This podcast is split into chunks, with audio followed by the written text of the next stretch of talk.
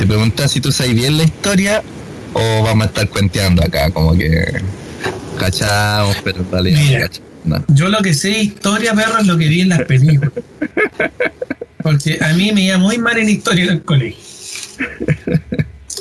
Porque, ¿cachai? La, la patudez, weón, de, de hacer un bloque de historia, weón. Mira, tú me dijiste a mí que tú sabías de historia. Yo no dije esa weá nunca, weón. Tú me dijiste que tú sabías de historia y yo, y yo vi las películas. Yo creo que las películas son 100%. Ahí está todo, no necesitas Ahí nada más. está todo. Todo está ahí. Así que si las películas no son ciertas, Vale, bien eso. ordinario va a quedar el capítulo. Bien mentiroso. Mira, yo, yo me instruí escuchando a Baradit. Baradit, ¿no? Ah, no, y ese weón es confiable. Baradit sí que es un tipo confiable. weón. Dios bendiga a Baradit y todos los historiadores. Baradit, por favor. Dios bendiga al gran Baradit. Al gran Baradit. O no es nazi la wea. Al gran Baradit. Dios bendiga al gran Baradit. ¿Qué, qué Gabriel Salazar? Baradit. ¿Quién es el viejo ese, oye? ¿Qué Que no tiene idea. Ese es un viejo que no tiene idea de historia, weón. No cacha nada ese weón. El único que sabe aquí es Baradit, que tiene, tiene fuentes muy confiables, pero que no las puede revelar. Porque si las revela, No, va a quedar la cagada. uno de ellos que- Jaime Guzmán. Lo que hace son ocultas. Son fuentes, pero ocultas. oculta, sí señor. Así que al mal paso darle prisa. Partamos con esta mierda.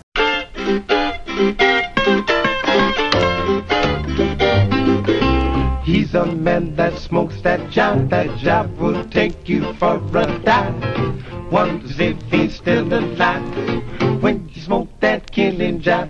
Sean todos bienvenidos a este nuevo programa de la intertemporada de Cosa de Hermanos. Me acompaña el hombre criollo al otro lado de la pantalla, Luchín. Gracias, hermanito, por la presentación. Y al otro lado de la pantalla, el hombre que se escucha más como Carlitos que como un guerrillero, Feñita. Oye, está ahí, está resfriado, este- mano. Estoy resfriadito, pero, pero tenemos que cumplir con otra jornada de Cosa de Hermanos. Y no es cualquier jornada porque comienza la primera semana de septiembre y con ello Cosa de Hermanos ha hecho los especiales de Chile. Sí, señor. Pero ya hablaremos de ello porque como siempre este programa parte con...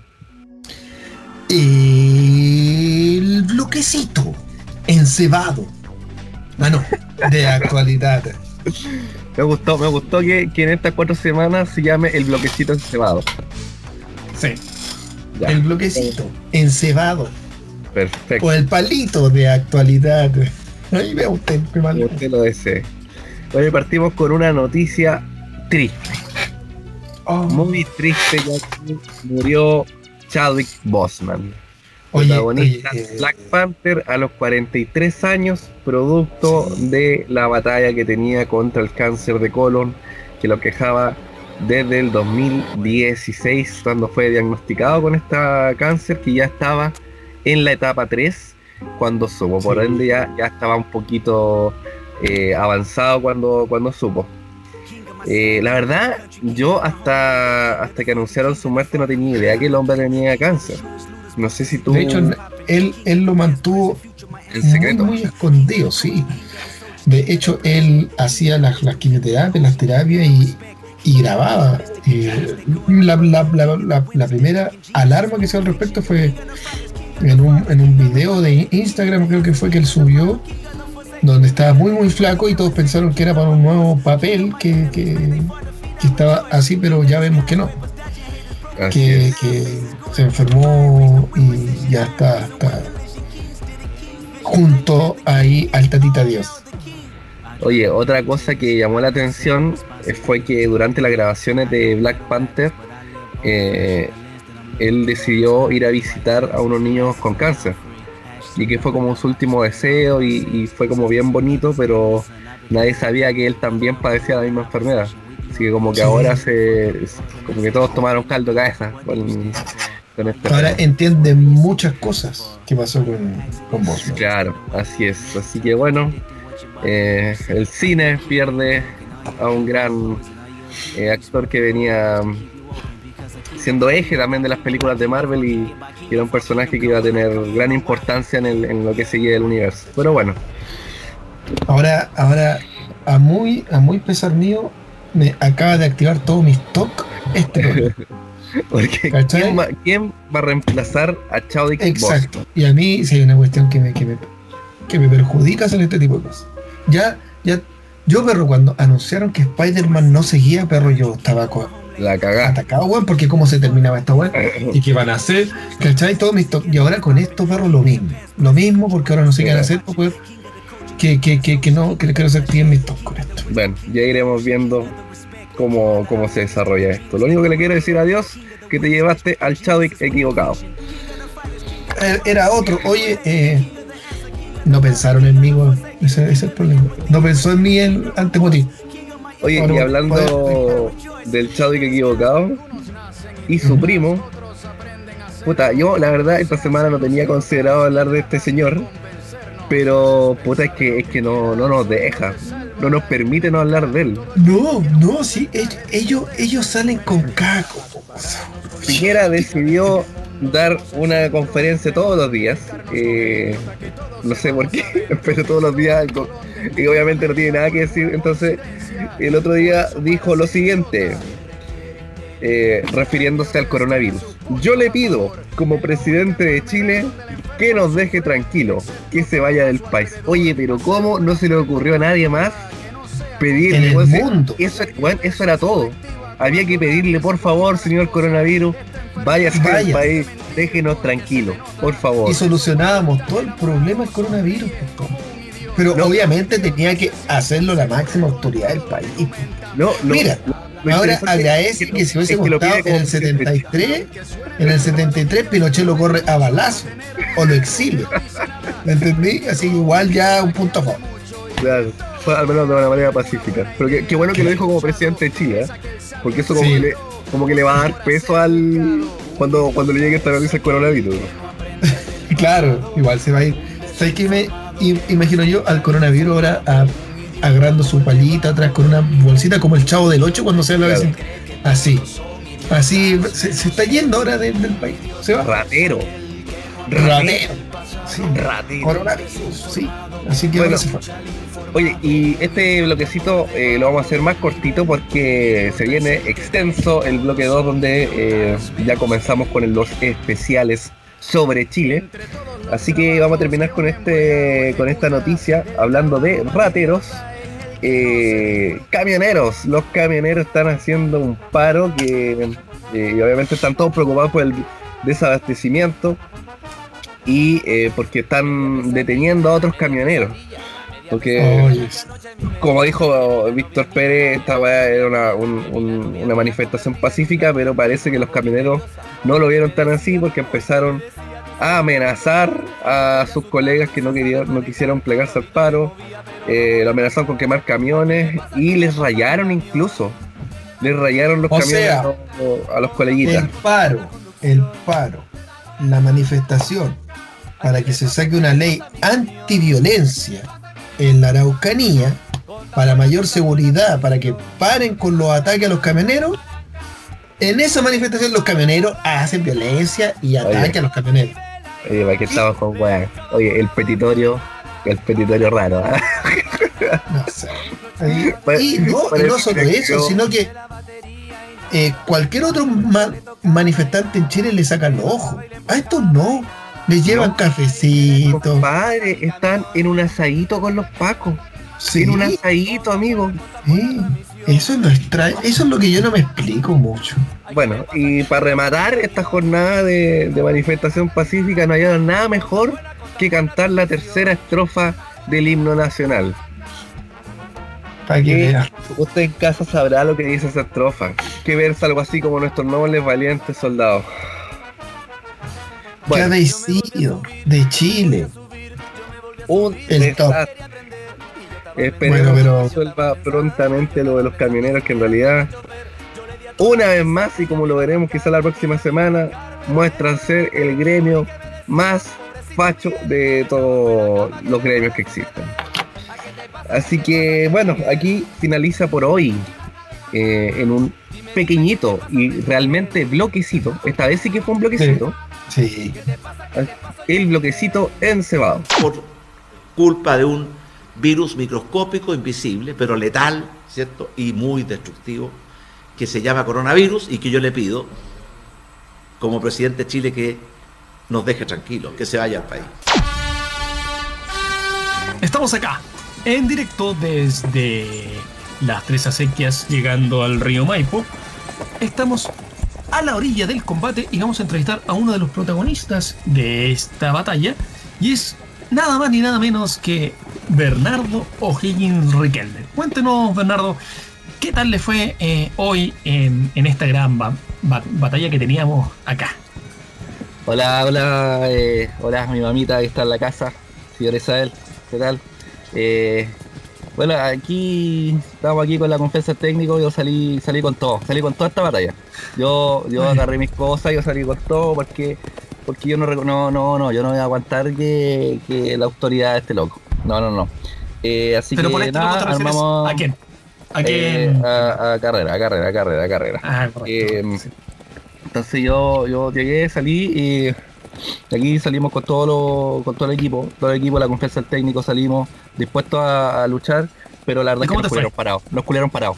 Eso es la verdad. Nos culieron parados, yo Ok. carrera y, y, y nada, pero yo estoy confiado que en el próximo, la próxima batalla vamos a ganar. Y lo que pasa es que eso, eso, yo aquí Bueno, con mi mamá. no te preocupes. un saludo a la mamita, a la mamita ya que No está ahí.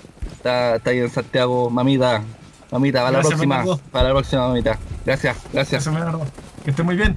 Adelante, estudio entonces. Regresamos con cosas de hermanos. Mentira, como siempre estamos grabando este bloque primero, así que no vamos a seguir mintiendo. Em, brother, llegamos. Septiembre, primera semana, y como podcast nos decidimos a hacer nada más ni nada menos que historia de Chile. ¿Por qué? Porque somos unos barzas culiados. Por eso. Oye, oye, pero una patudez, weón, hacer esta weón. Seamos sinceros. Ni tú ni yo nos iba bien en historia en el colegio. ¿Para qué Pero- estamos mintiendo a nuestra audiencia? Pero mira, pero mira, si Baradit pudo, ¿por qué nosotros no? Yo no voy a revelar mi fuente. Te digo al tiro. Bueno, ¿qué, pu- qué puede esperar la audiencia de este capítulo, brother? Que ya se lo adelantamos, se trata de Bernardo Higgins, José Miguel Carrera, Exacto. dos personas relacionadas con la independencia de Chile. Van a ver, en esta, en esta parte, van a ver dos a personas imparciales. Imparciales al respecto. Mentira, Mentira. Carrera la lleva. Carrerista, Después- total. Totalmente. Eh, Si usted es Mira, no escuche este capítulo mejor. Así que si a usted le gusta O'Higgins, por ejemplo, si a usted le gusta O'Higgins, probablemente también le guste Pinochet. No somos de lo mismo. Eh, no, vamos a, vamos a intentar eh, dilucidar las tinieblas de, de- de aquella época de una patria joven. Eh, y vamos a explorar Vamos a explorar ambos, ambos eh, próceres de la patria. Eh, obviamente, eh, lo más imparciales que se puedan. Pero eh, claramente el padre de la patria es Carrera. Así que démosle un perrito de lleno a esto. Eh, vamos con los datos, vamos con, la, con, la, con, con- con las fechas. Ya, entonces, en este capítulo vamos a hablar, por una parte, del gran José Miguel Carrera y por otra parte del libertador de Chile, José de San Martín. También tocaremos el tema de. Guacho Riquelme. No, no, No, ¿para qué la vamos a tratar de guacho el guacho? ¿A qué? No, no, no. No.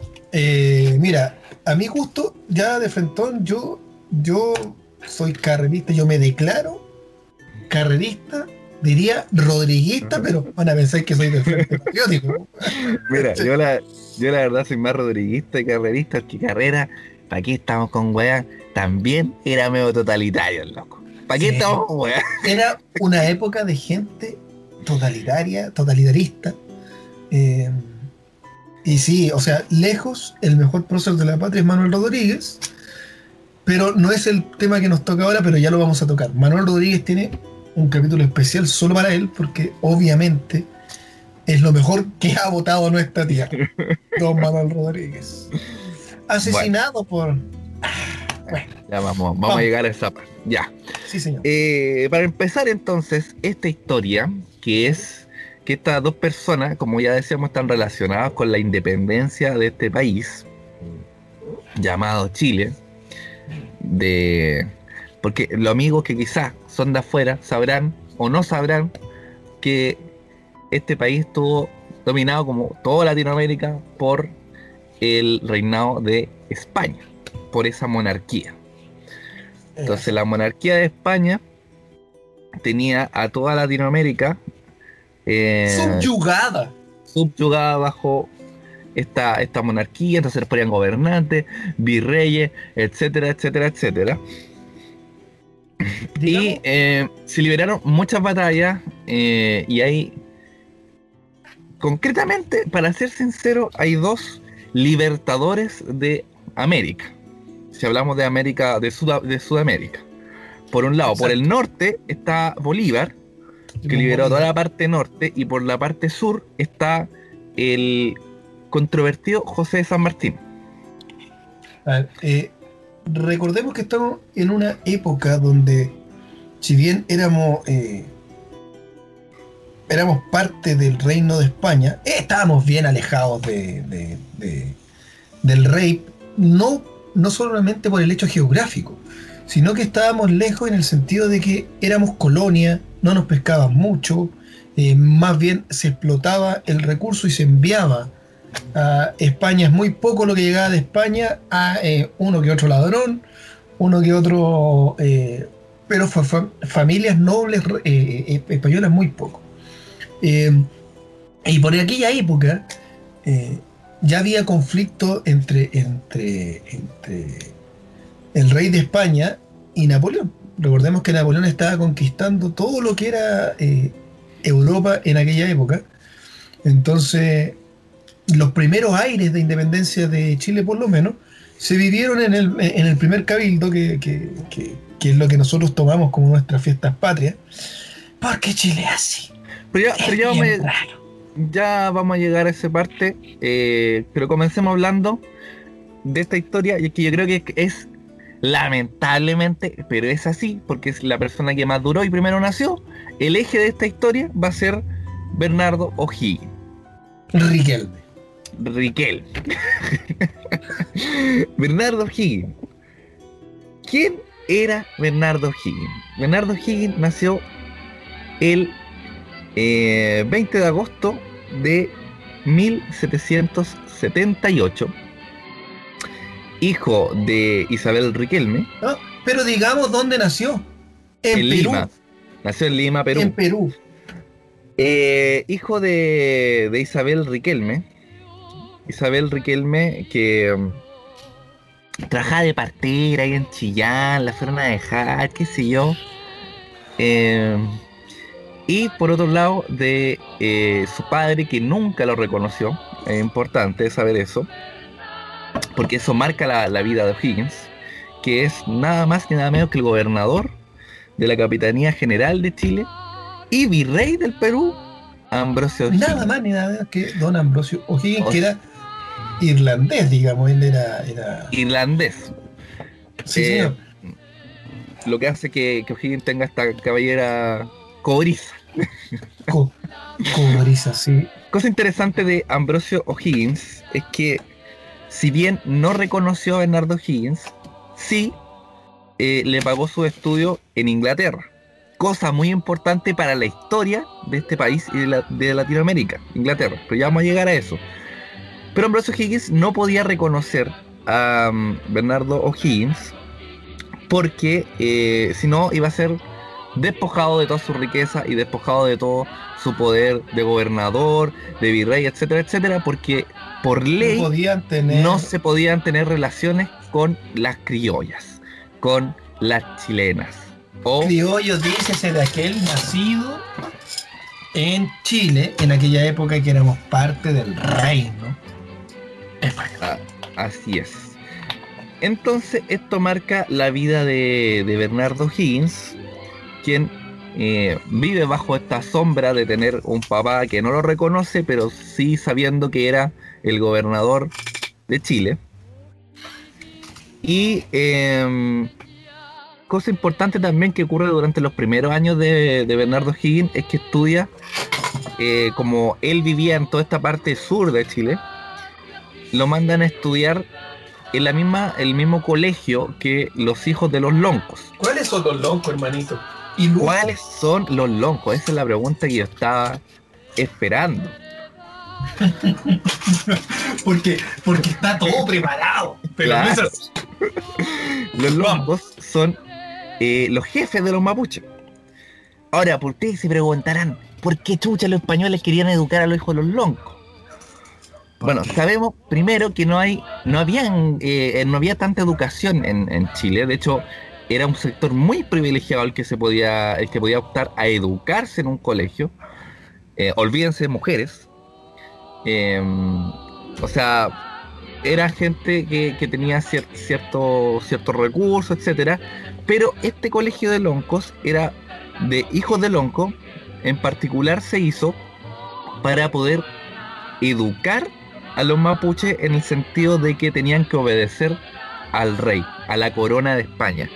De esta manera, la idea era eh, lavar su cerebro para que desconocieran eh, su origen, o no, su origen, pero sí la pelea que tenía el pueblo mapuche, que tiene quizás hasta ahora. Y entonces crearon este colegio para los hijos de Lonco, donde Bernardo Higgins también fue. Y cosa importante porque esto hace, y acá es un punto a favor para Bernardo Higgins, hace que Bernardo Higgins sea muy cercano y muy respetuoso de los pueblos originarios, de, de, de los negros, Mira, de los algo zambos. que respetar. hermano.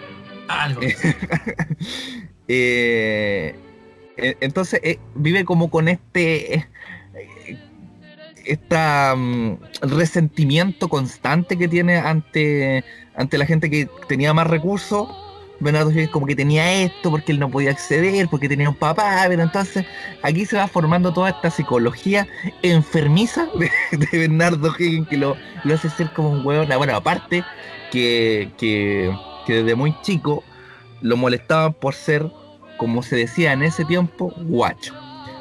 Porque no es como ahora que, que todos los hijos son, son reconocidos, deben ser reconocidos, sino que en ese tiempo, eh, si no eran hijos de, de matrimonios, simplemente no se reconocían, por lo tanto, eh, y al no, tener, no estar reconocido por su padre, le decían guacho, el guacho Riquelme. Eh, insulto que lo acompañó hasta ya terminada su, su carrera política incluso, que era la forma en que tenía los carreristas de denostar a Bernardo Higgins. Pobre Bernardo. Po- Pobre Bernardo. Si quieres puedes continuar. O, o, por mientras, nos podéis contar, Lucho, que... que, eh, porque estos eran los años de niñez de Bernardo Higgins lo que marcaron su historia. Pero, ¿qué pasaba con José Miguel Carrera? ¿Cómo vivió su niñez? Bueno, don José, don José Miguel Carrera, nacido Desde ahora en adelante, el puto amo. Desde ahora ustedes lo llamarán Carrera Rules. No, Entonces, aquí en adelante, cuando digamos el puto amo, no estamos refiriendo a Carrera. bueno, mi hermanito ya nos contó sobre, sobre O'Higgins.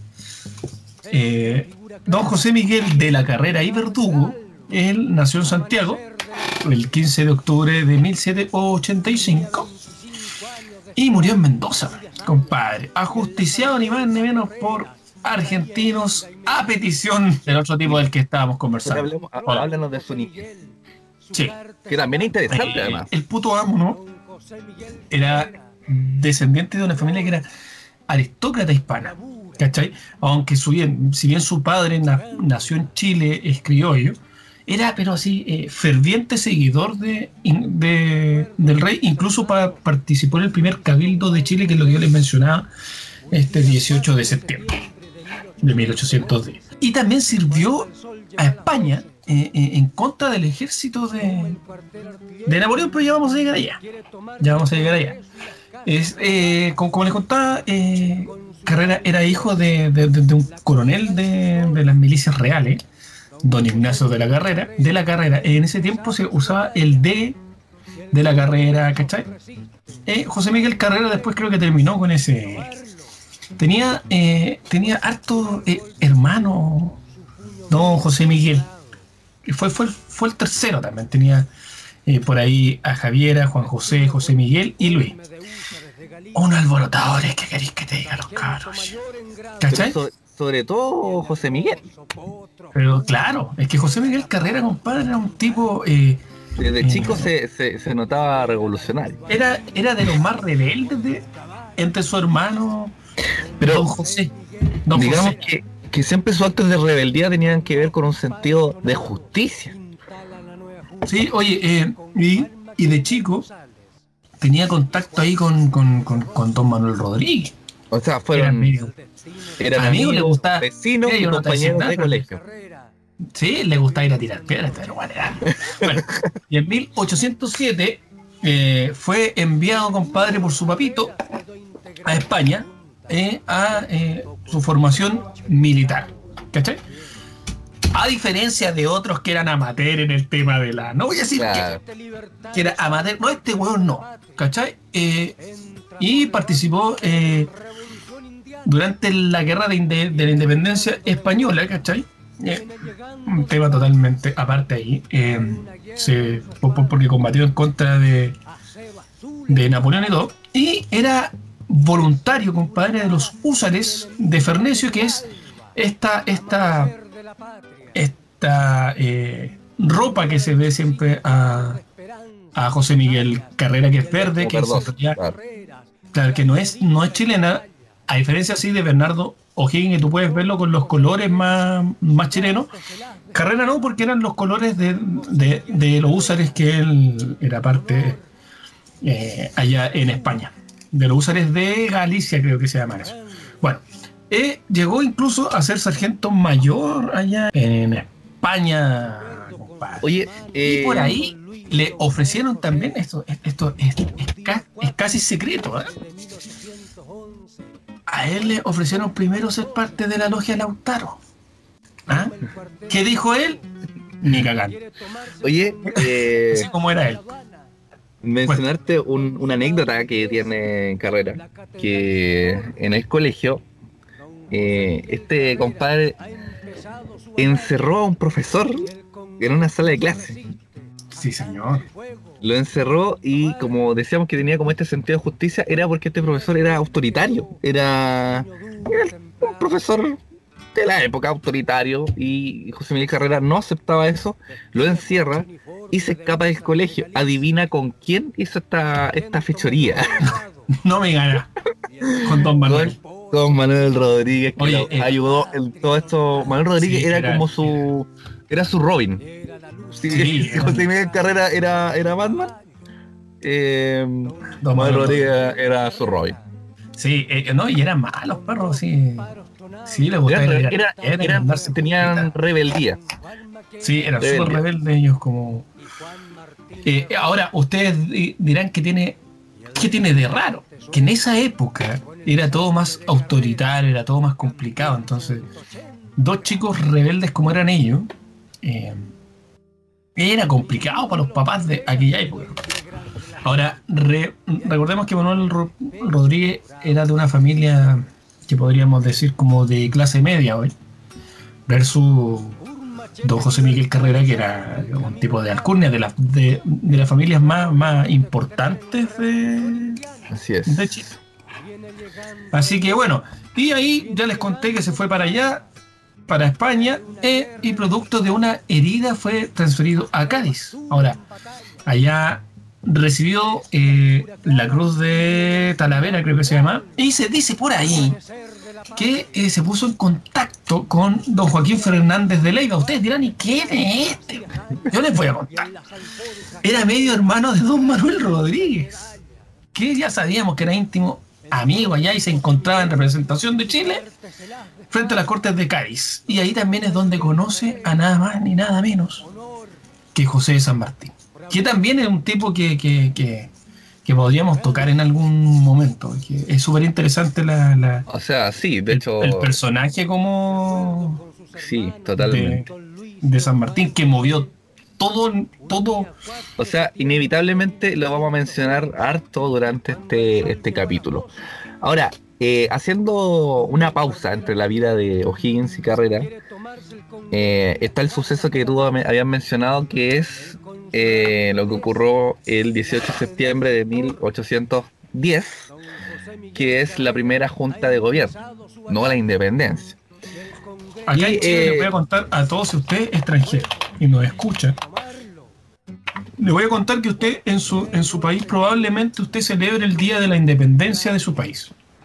Acá no. Eh, y, y- y este día de la independencia, obviamente, es cuando se proclama la independencia en país. Bueno, yo le voy a contar que acá en Chile no nos gusta hacer las cosas bien, nos gusta hacer las cosas raras, y acá en Chile nosotros celebramos nuestras fiestas patrias en septiembre, que, como cuenta mi hermano, como ya habíamos mencionado, se proclamó la primera Junta Nacional de Gobierno. ¿Para qué se hizo esto? Para nada más ni nada menos que decir que Napoleón no era nuestro, nuestro monarca. Claro, porque Napoleón había tomado preso a el rey Fernando en España Exacto. y eh, acá inevitablemente cada cada mm, pueblo de, de- de España o cada colonia Polonia. Tenía que hacerse cargo de ese poder que le había sido arrebatado al rey Fernando mientras estaba preso.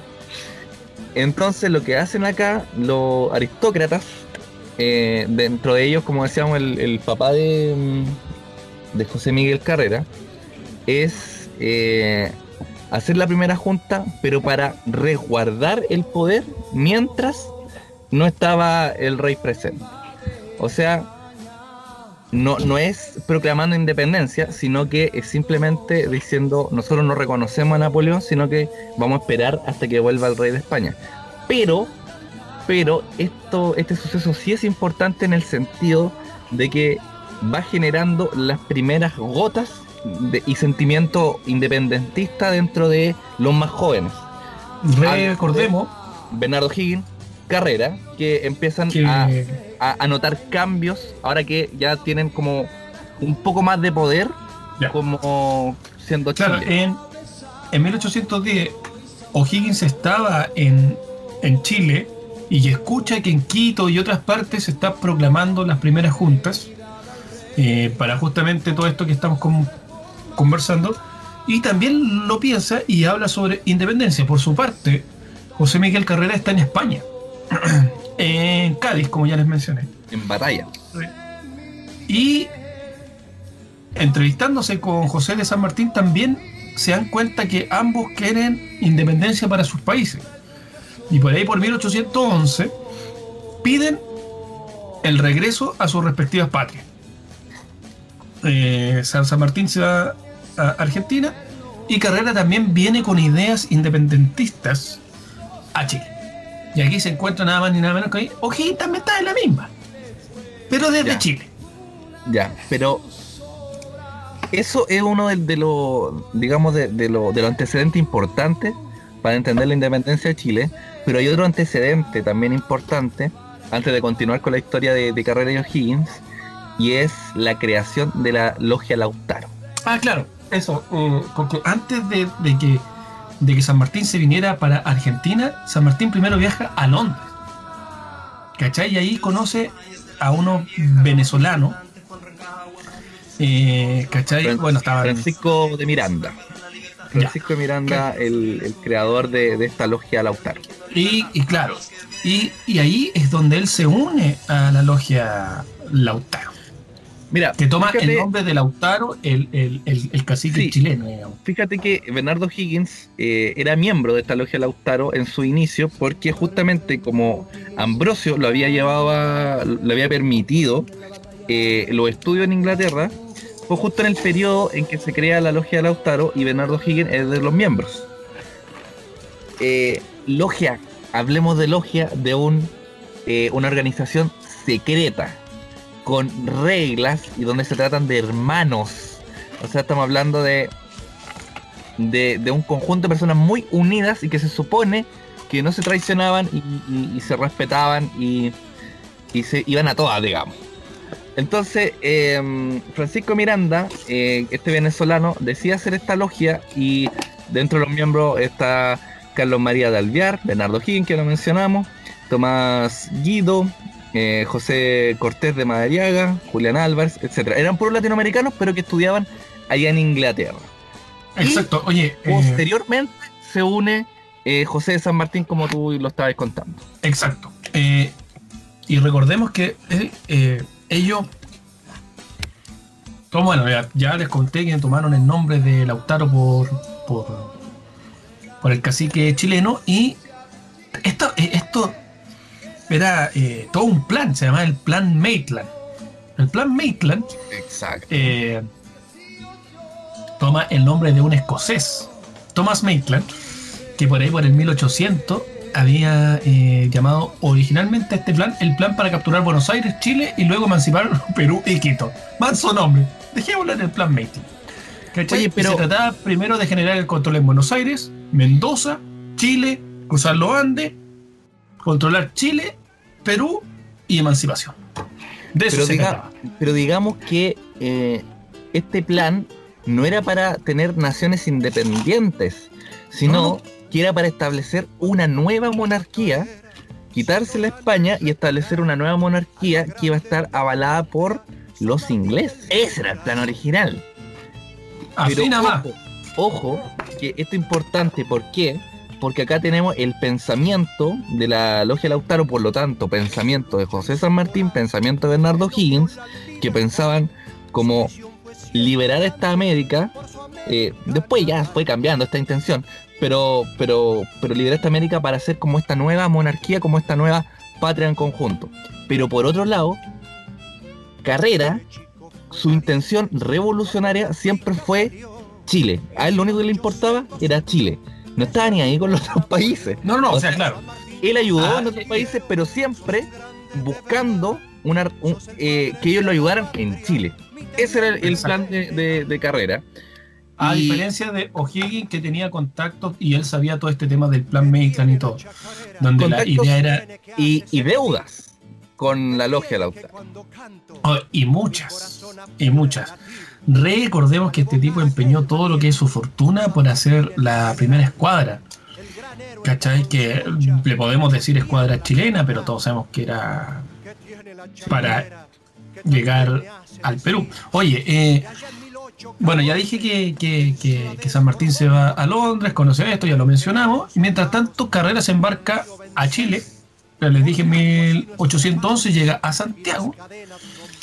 Inmediatamente se arma eh, todo este movimiento político de parte de Carrera. En este momento ya Carrera ya tiene 26 años. Súper joven. Eh, todos eran muy jóvenes los,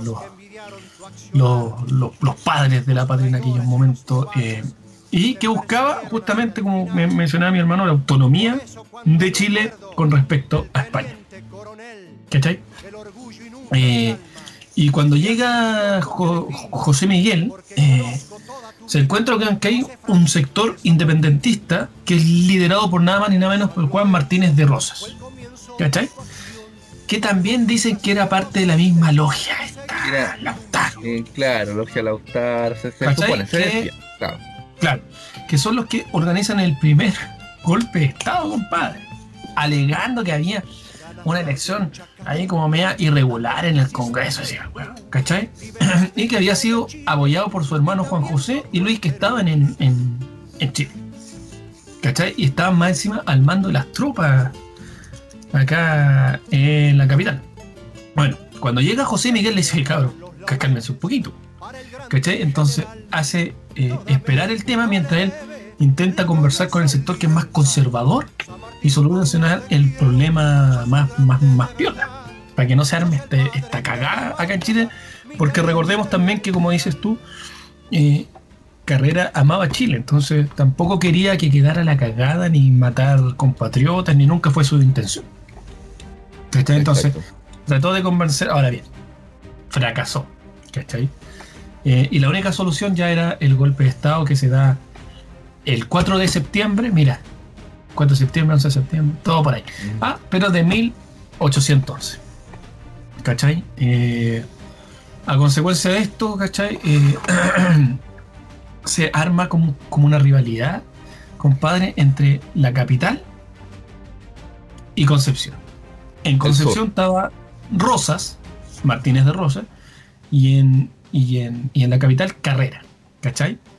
Entonces, eh, recordemos que las noticias en esta época no corrían tan rápido, y allá en Concepción no sabían lo, lo que había pasado en, en Santiago, y estos también em- hicieron un, cabildo abierto allá en, en- Concepción, eh, ¿cachai? Tratando de justamente parar el tema de la, de la otro pseudo golpe, ¿cachai? Y ahí había una rivalidad entre los otros. Bueno, cuando entra O'Higgins en esto, se preguntarán ustedes, malditos ignorantes. No, entra Malditos criollos. malditos cri- malditos criollos independientes. Malditos ¿Cuándo bailadores de, de Zamacueca.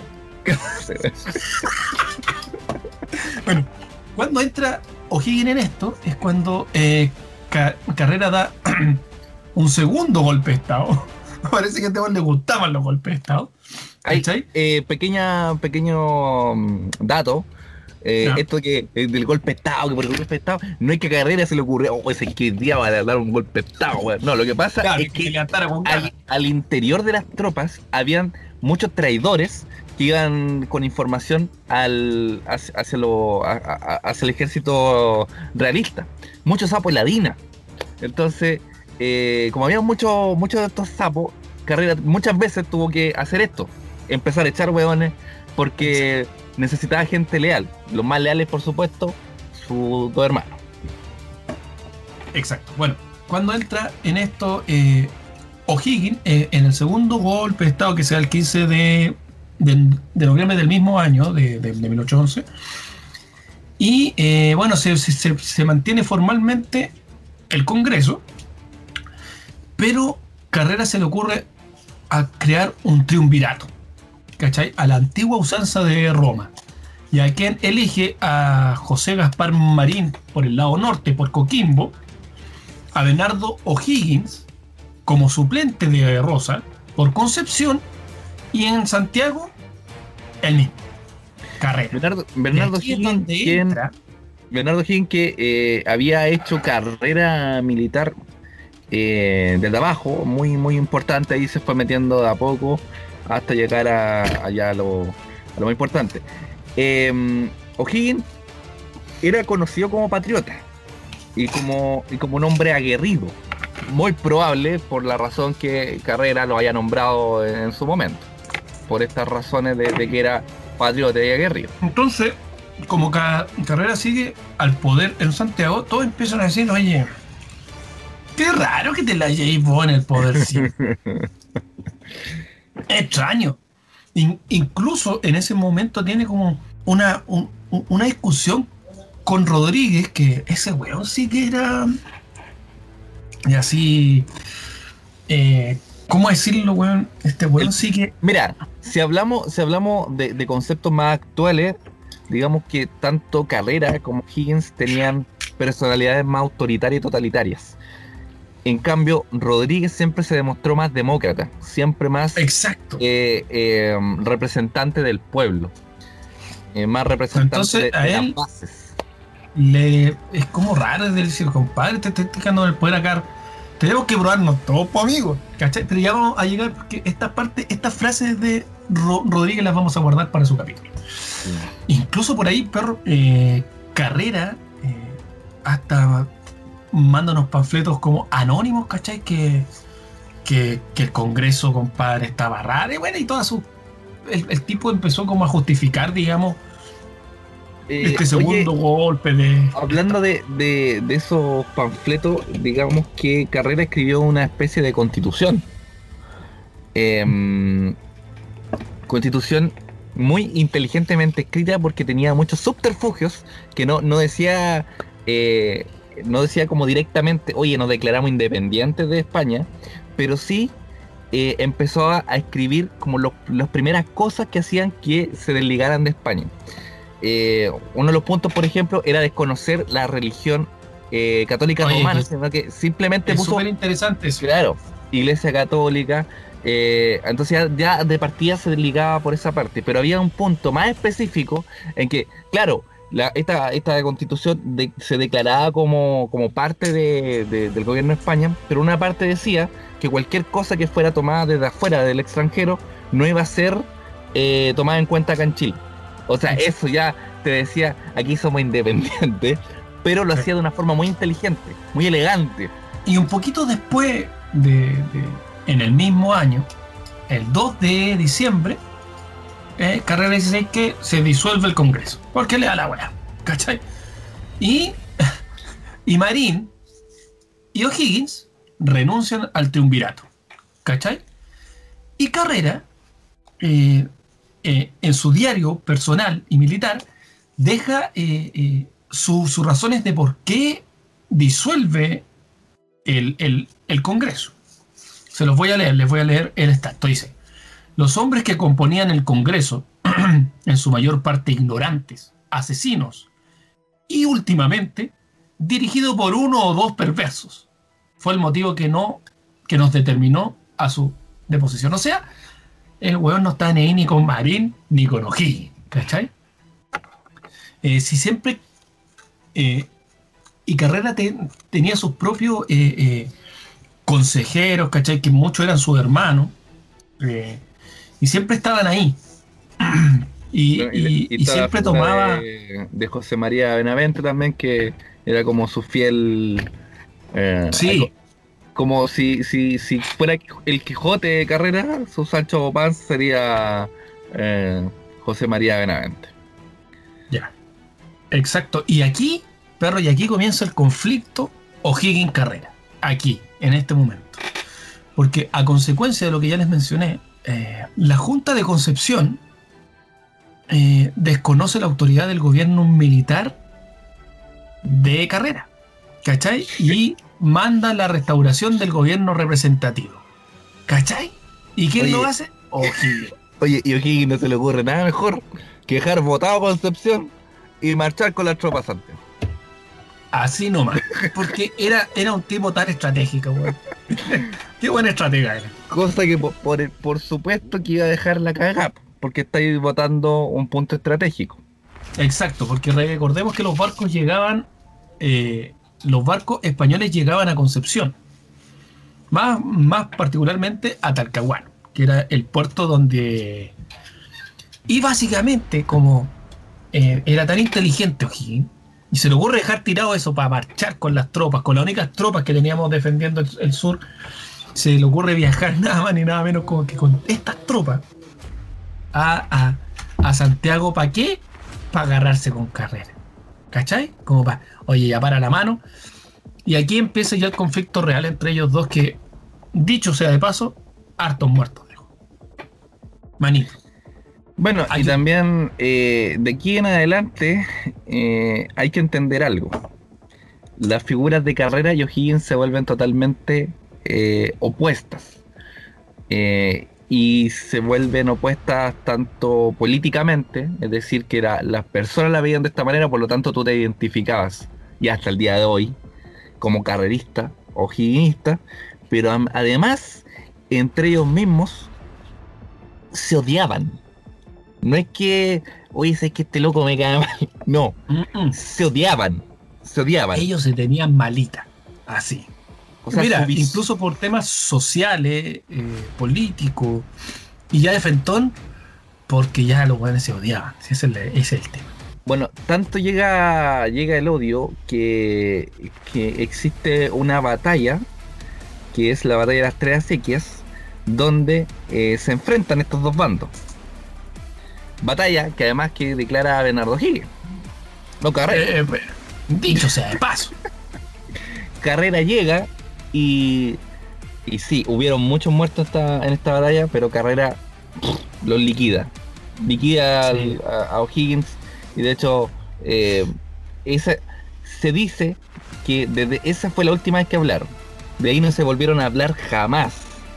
Cuando allá Carrera le dijo, weón, para el show. Mira cuánta, cuántos muertos ha dejado, cuántos recursos hemos perdido en una batalla entre hermanos. Mientras en el sur se nos están metiendo estos weones. Por- Esto nos están por- violando por el sur y vos haciéndome show acá. Esto, esto pasó ya eh, un- unos años después, ¿no? Eh, Claro, eh, fue por ahí por 1814, así es. donde cerca del río Maipo, ahí en San Bernardo, perrito,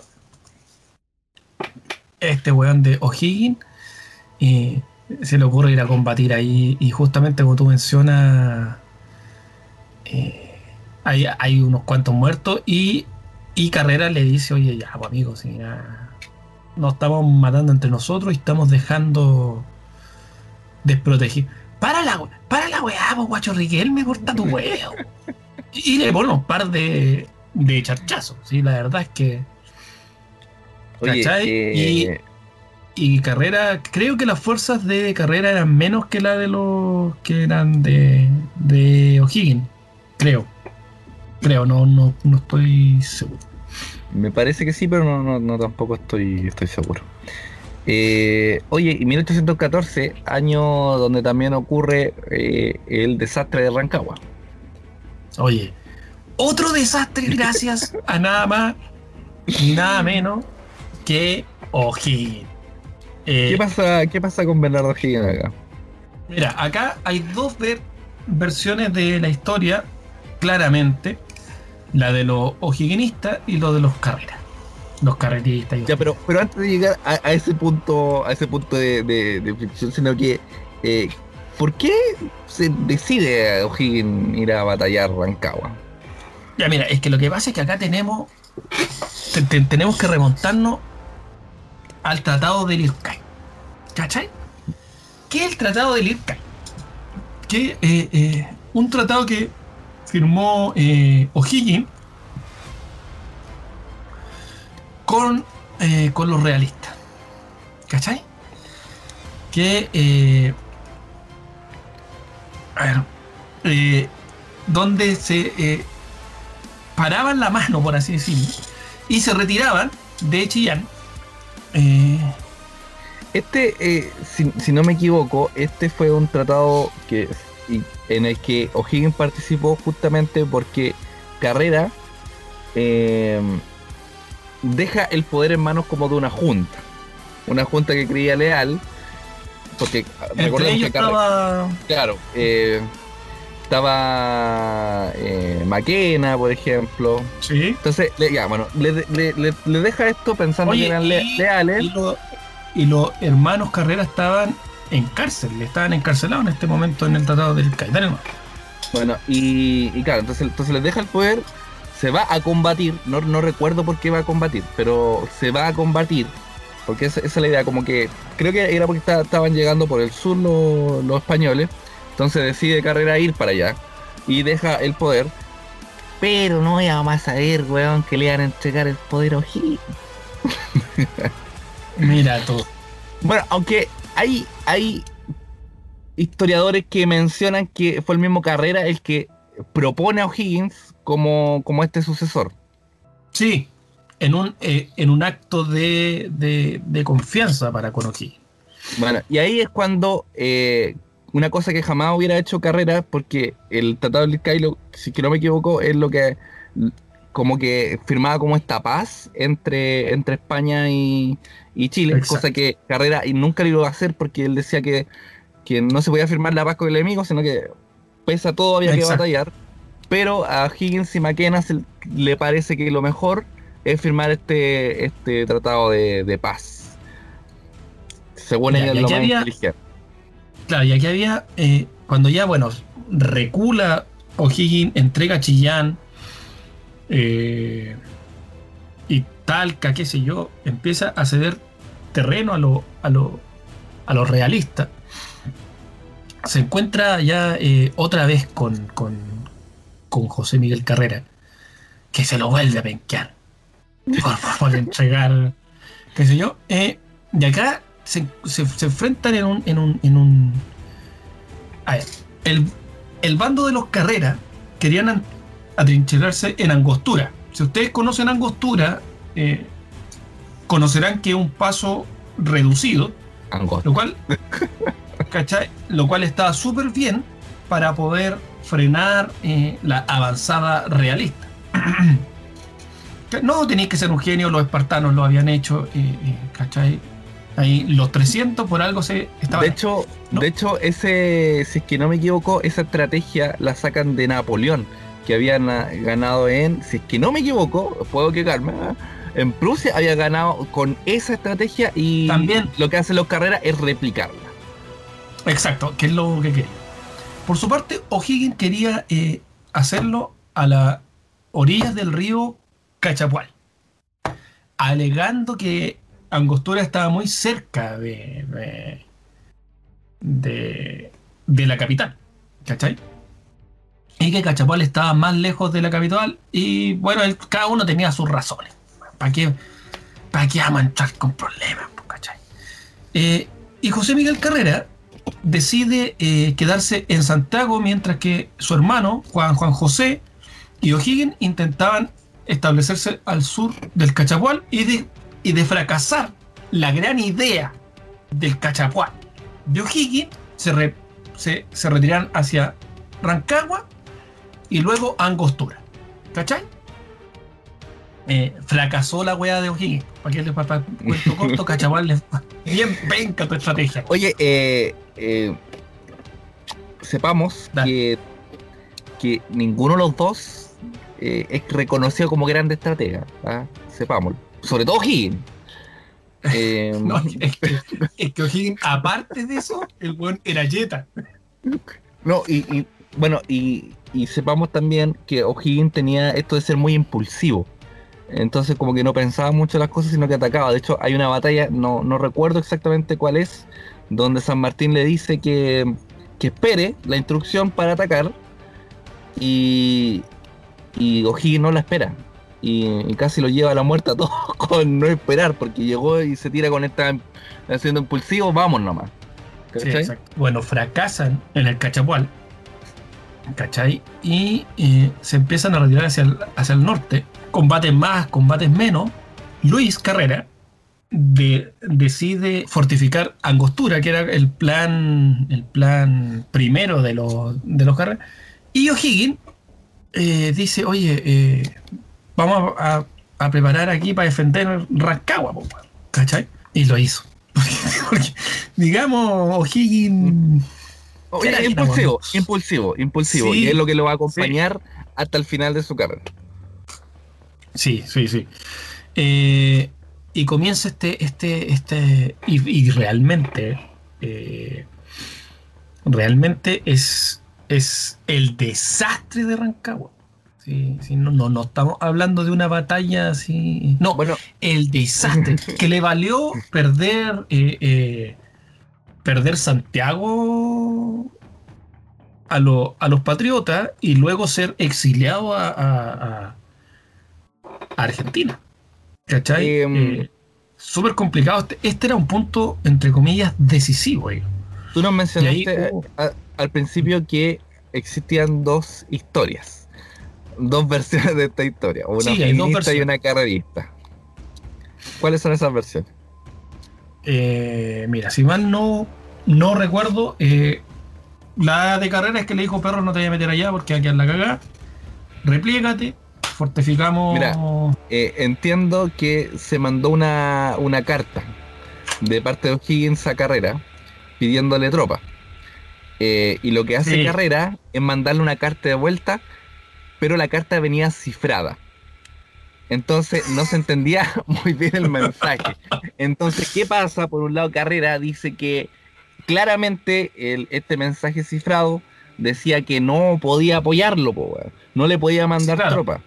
Y por otra parte, O'Higgins piensa que este mensaje cifrado dice que ya van a llegar las tropas y entonces, y ahí se queda, weón, se queda, se queda y mueren montones de hombres esperando eh, las tropas de carrera que no jamás llegaron. ¿Quién habrá tenido la razón? Bueno, nunca lo vamos a saber, pero No, ahí no existen esas dos. ahí- es que eh, recordemos que mientras están ahí, O'Higgins pide que, que, bueno, se encuentra con el ejército de la monarquía, digamos, ahí formado frente a él, lle- llegando a la, a la plaza de armas de, de Rancagua. Y le pide a Juan José que, que abandone la, la posición y que marche a ayudarlo. Mira, por ahí dice incluso que no se encontraron porque había neblina, perro, y ahí hay tanta historia al respecto Sí, pero te- O sea- terminaron de- defendiendo eh, la plaza de armas y Juan José eh, le entrega el mando a O'Higgins porque tenía mayor antigüedad eh, frente eh, en el ejército, digamos. Ay, gracias, porque el otro bien poco raya de combate. Oye, y sepamos que, bueno, esto lo, quería mencionar porque como estamos hablando de historia, es importante saber que la historia es escrita por los hombres. Por lo tanto, siempre va a tener subjetividad. Entonces, es muy, muy distinta una, una historia que pueda contarte un historiador ojiguinista de un historiador carrerista. Así que, claro, en algunos lados va a quedar de héroe en esta batalla Bernardo Higgins y en otros lados va a quedar otro, como un estúpido. Mira, Juan, eh, José Miguel, José Miguel Carrera, a ver, ya yo les voy a más o menos decir cuáles son las consecuencias del, del desastre Rancagua. Eh, Osorio, que era, que era el, el comandante de, la- de los realistas, eh, cifra la muerte de los patriotas, así, 402 muertos, ¿cachai? Do- 200 y tantos heridos, y nada más que casi mil pri- prisioneros, ¿cachai? Mientras que los realistas, por su parte, tenían a un oficial y 110 soldaditos muertos, ¿cachai? Y unos cuantos heridos. Así, ahora, ustedes dirán, puta, 400, 100, sí, pero estamos hablando de una época que éramos bien poquito en Chile, entonces 400 buenos Claro. que se murieran, perro, no dolían. Bueno, y José Miguel Carrera siempre culpó a O'Higgins del desastre, ¿cachai? Y esta, si ya antes tenían diferencia, esta weá ya terminó por separarlos para siempre. Irreconciliable. ¿Cachai? Y le dice, weón, ¿y, y, y por qué lo culpaba? Por la obstinación de O'Higgins de a parapetarse en Rancagua, parapetarse en Rancagua, parapeteate, parapeteate, ¿cachai? Y O'Higgins, por su parte, de, decía que si hubiese ayudado Carrera, según él, hubiesen hecho re- retroceder al enemigo hasta Concepción. Pero, weón, ya había entregado toda esa parte. Pero bueno, entonces, y ahí perdemos prácticamente eh, la patria. Y empiezan los exiliados a Argentina. Ya que viene una. eh, eh, es bien triste ya el, el tema. Claro, Chen, como se nos ha extendido un poquito el bloque, hagamos un intermedio acá para que la gente vaya a buscarse una cervecita, qué sé yo, para seguir escuchando esta interesantísima historia y seguimos. Entonces, vamos a hacer una pausita y seguimos con esta historia. Acá estamos nuevamente al borde de la cancha, en pleno combate que se está desarrollando en este momento acá en Rancagua. Tenemos otra vez al gran entrevistado del día de hoy, que es Bernardo Higgins. Eh, viene saliendo, viene corriendo, sí. Hay que un par de balas. Llega acá y nos va a contar eh, eh, de primera fuente cómo nos está yendo acá en este tremendo desastre que estamos viendo. Cuéntanos, Bernardo. Hola, hola, Julio, sí, un saludo a mi mamita que está ahí en la casa viéndome. Puta, la verdad es que aquí es un desastre. Salimos con toda la confianza, salimos, queríamos ganar, queríamos ganar el partido, la- el- ¿Ya? y- pero no, no, no, no, no, no se pudo, no, no. ¿Qué No pasa? están poniendo, no están poniendo parado de nuevo. Y estamos con todos los chiquillos tratando de, de hacerle frente. Eh, estamos esperando, mira que llegara. Yo le mandé una cartita, le mandé una cartita al carrera eh, y, y me mandó ahí un- un- un- una respuesta que, que, que aquí, clarito dice que va a llegar. Aquí dice que va a llegar con tropa. Eh, Bernardo, tengo entendido que Carrera te dijo antes que, que, que no, que no, que no te, que no salieras acá, que no jugaras acá.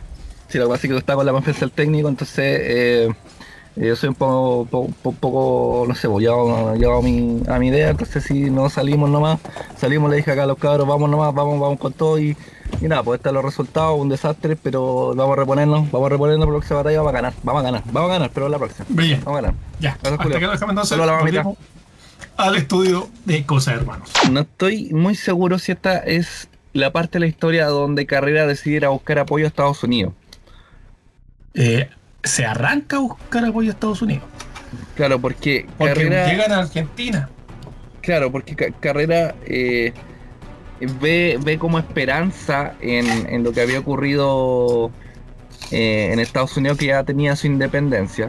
Por lo tanto, pensaba que él que, que podía, de alguna forma, encontrar los recursos necesarios para, para poder armar una, una, una batalla independentista en Chile.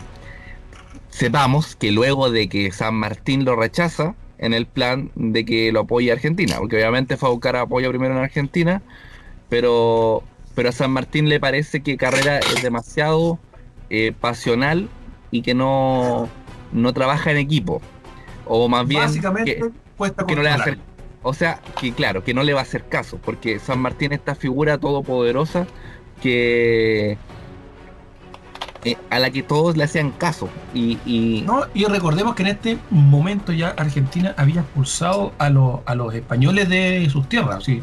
Argentina prácticamente estaba eh, eh, in- independiente. Entonces, cuando viajan a Argentina, eh, obviamente O'Higgins es, es, es bienvenido con toda su familia por San Martín, dándole apoyo, casa, porque, toda la- porque era su hermano de logia. Exacto. A diferencia de, de, de José Miguel Carrera, Y porque le hacía caso en todo, digamos, weón. porque era bien, era bien chupapata. Eran Eh. Entonces, eh, en un momento ya Carrera, oye, est- estamos hablando mucho de, de- del, del puto amo o hablamos poco. Eh, lo, que pasa es que, qué pasó. lo que pasa es que después nos vamos a concentrar netamente en O'Higgins porque la historia va a, va- va a seguir con O'Higgins, pero Va a terminar con él, claro. sí, pero, pero claro, entonces Carrera, después que rechazado, decide ir a buscar apoyo en Estados Unidos donde tenía, tenía un amigo Sí, Claro, tenía, una- tenía amigos. ¿Por qué? Porque él acá en Chile había ayudado a, un, a, un- a una embarcación que había sido dañada y él lo ayuda y qué sé yo, le da asilo, le ayuda con... con- con- entonces le- como que le debían favor en Estados Unidos. les cuento el dato free. Eh, cuando se fue Carrera para Estados Unidos, no hablaba el puto inglés. Y dicen que en los tres meses que duró el viaje, el weón aprendió a hablar inglés. Sí, po, tenía, tenía profesor de inglés. Y bueno, eh, al final con la astucia eh, logra conseguir el apoyo del presidente de Estados Unidos, pero de una forma como solapada. ¿Por qué? Porque eh, el presidente de Estados Unidos estaba en conversaciones con España para que le entregaran una, una parte que era Florida. Eh, Para y- la compra se lo estaban con O sea, de hecho, claro, porque Estados Unidos compra todo. Entonces, decidieron comprar. Entonces les digo que obviamente yo te ayudo a ti, ayudo a alguien que esté en contra de España, va a ser problema. Pero Carrera lo convence diciéndole, pero ¿para qué se enterar, po, weón? Hagámosla acá entre nosotros. Y le dice, o si no, bueno, me tenés que ir a buscar a mi otro lado. weón. O sea, entonces eh, con eso le, le deja claro que somos amigos o somos enemigos. Y Estados Unidos decide apoyarlo, le, le da dos embarcaciones, le da una buena cantidad de armas y se va y esto pasaron harto tiempo ¿ah? y viene de vuelta hacia y va de vuelta hacia Chile. Ahora, Y aquí y aquí hacemos una pausa para saber qué estaba haciendo espera. Higgins. antes de eso, antes de Ajá. carrera allá en Estados Unidos, ni corto ni perezoso, eh, en Nueva York, luego logra eh, tomar contacto con varios militares europeos que lo aconsejan en, en- en- en cómo moverse, digamos, y incluso lo admiten en otra logo- logia masónica. La logia Lautaro por un lado, y aquí, y este weón se eh, entra a ser perteneciente de la Grand Lodge of New York. Toma. eh, la gran logia de, de Nueva York. ¿Cachai? Y estos weones empiezan a ayudarlo ya eh, a carrera, digamos, con, con- con todo el tema, como tú decís, barco, armas, compadre. Eh, a todo esto, eh, le requisaron los bienes a los carreras y todo eso, los españoles. Entonces, bueno, estaba sin ni un pe- perro, sin ni un peso. Este weón no, no tenía plata, compadre, cuando lo empezaron a No, ayudar. no, no. Ni un peso. Y ahí, eh, bueno, eh, eh, es importante mencionar la, la figura de, de María Mercedes Fontecilla Valdivieso, su cónyuge, quien, quien valientemente eh, sigue los pasos y siempre apoya a pesar de todo, porque ella se quedó sola, sola, o sea, Sí. carrera iba, no sé, pues, weón, una vez a las 500, weón, a verla, le hacía un hijo, se iba, digamos que estuvo harto hijo. Cada vez que llega, hijo, me voy. Oye, eh, Eh, pero, pero sí es importante la figura de esta mujer porque, eh, puta, no, no sé si existiría carrera sin esta mujer, porque era, de verdad era, un- era un- una pieza Mucho. fundamental en su vida, pues, weón. oye, y, que, y, que, y que lo.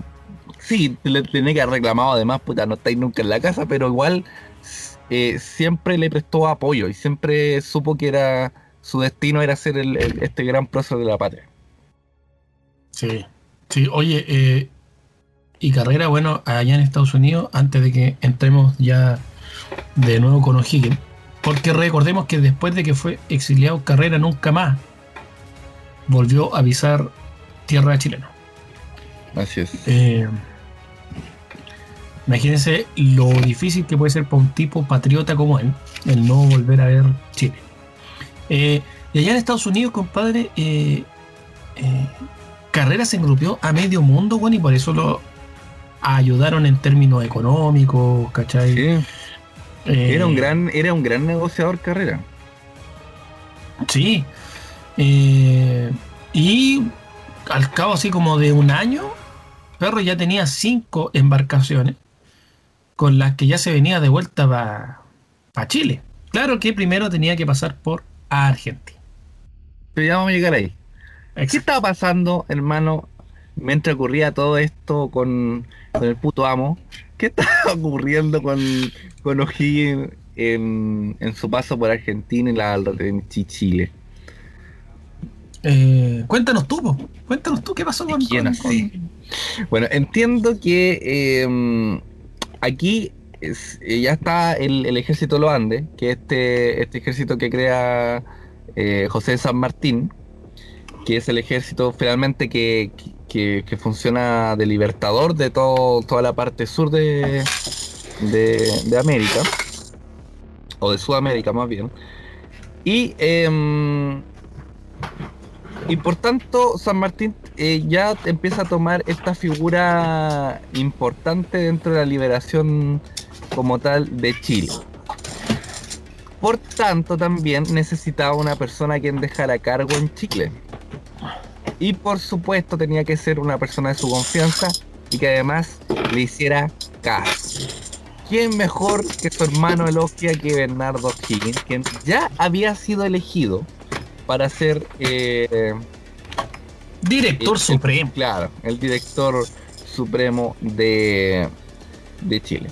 Entonces, mientras está quedando la caja o, o- o- o- o Carrera está pasando la mala allá en Estados Unidos, em, empieza, sigue la batalla acá independentista en, en- en la parte sur de América, incluyendo a Chile.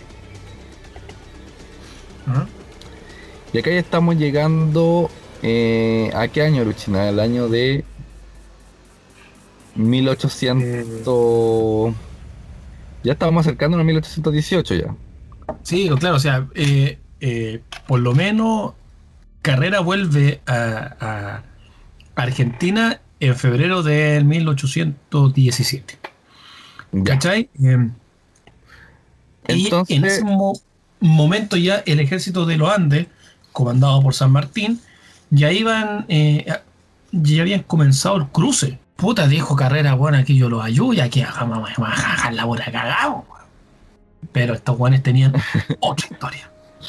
Claro, porque la, la intención de, de carrera era, bueno, eh, la que le dice al, al- antes de irse a Estados Unidos, que ustedes van por, no, yo voy por el norte, ustedes llegan por el este y vamos a, acá a detener a España.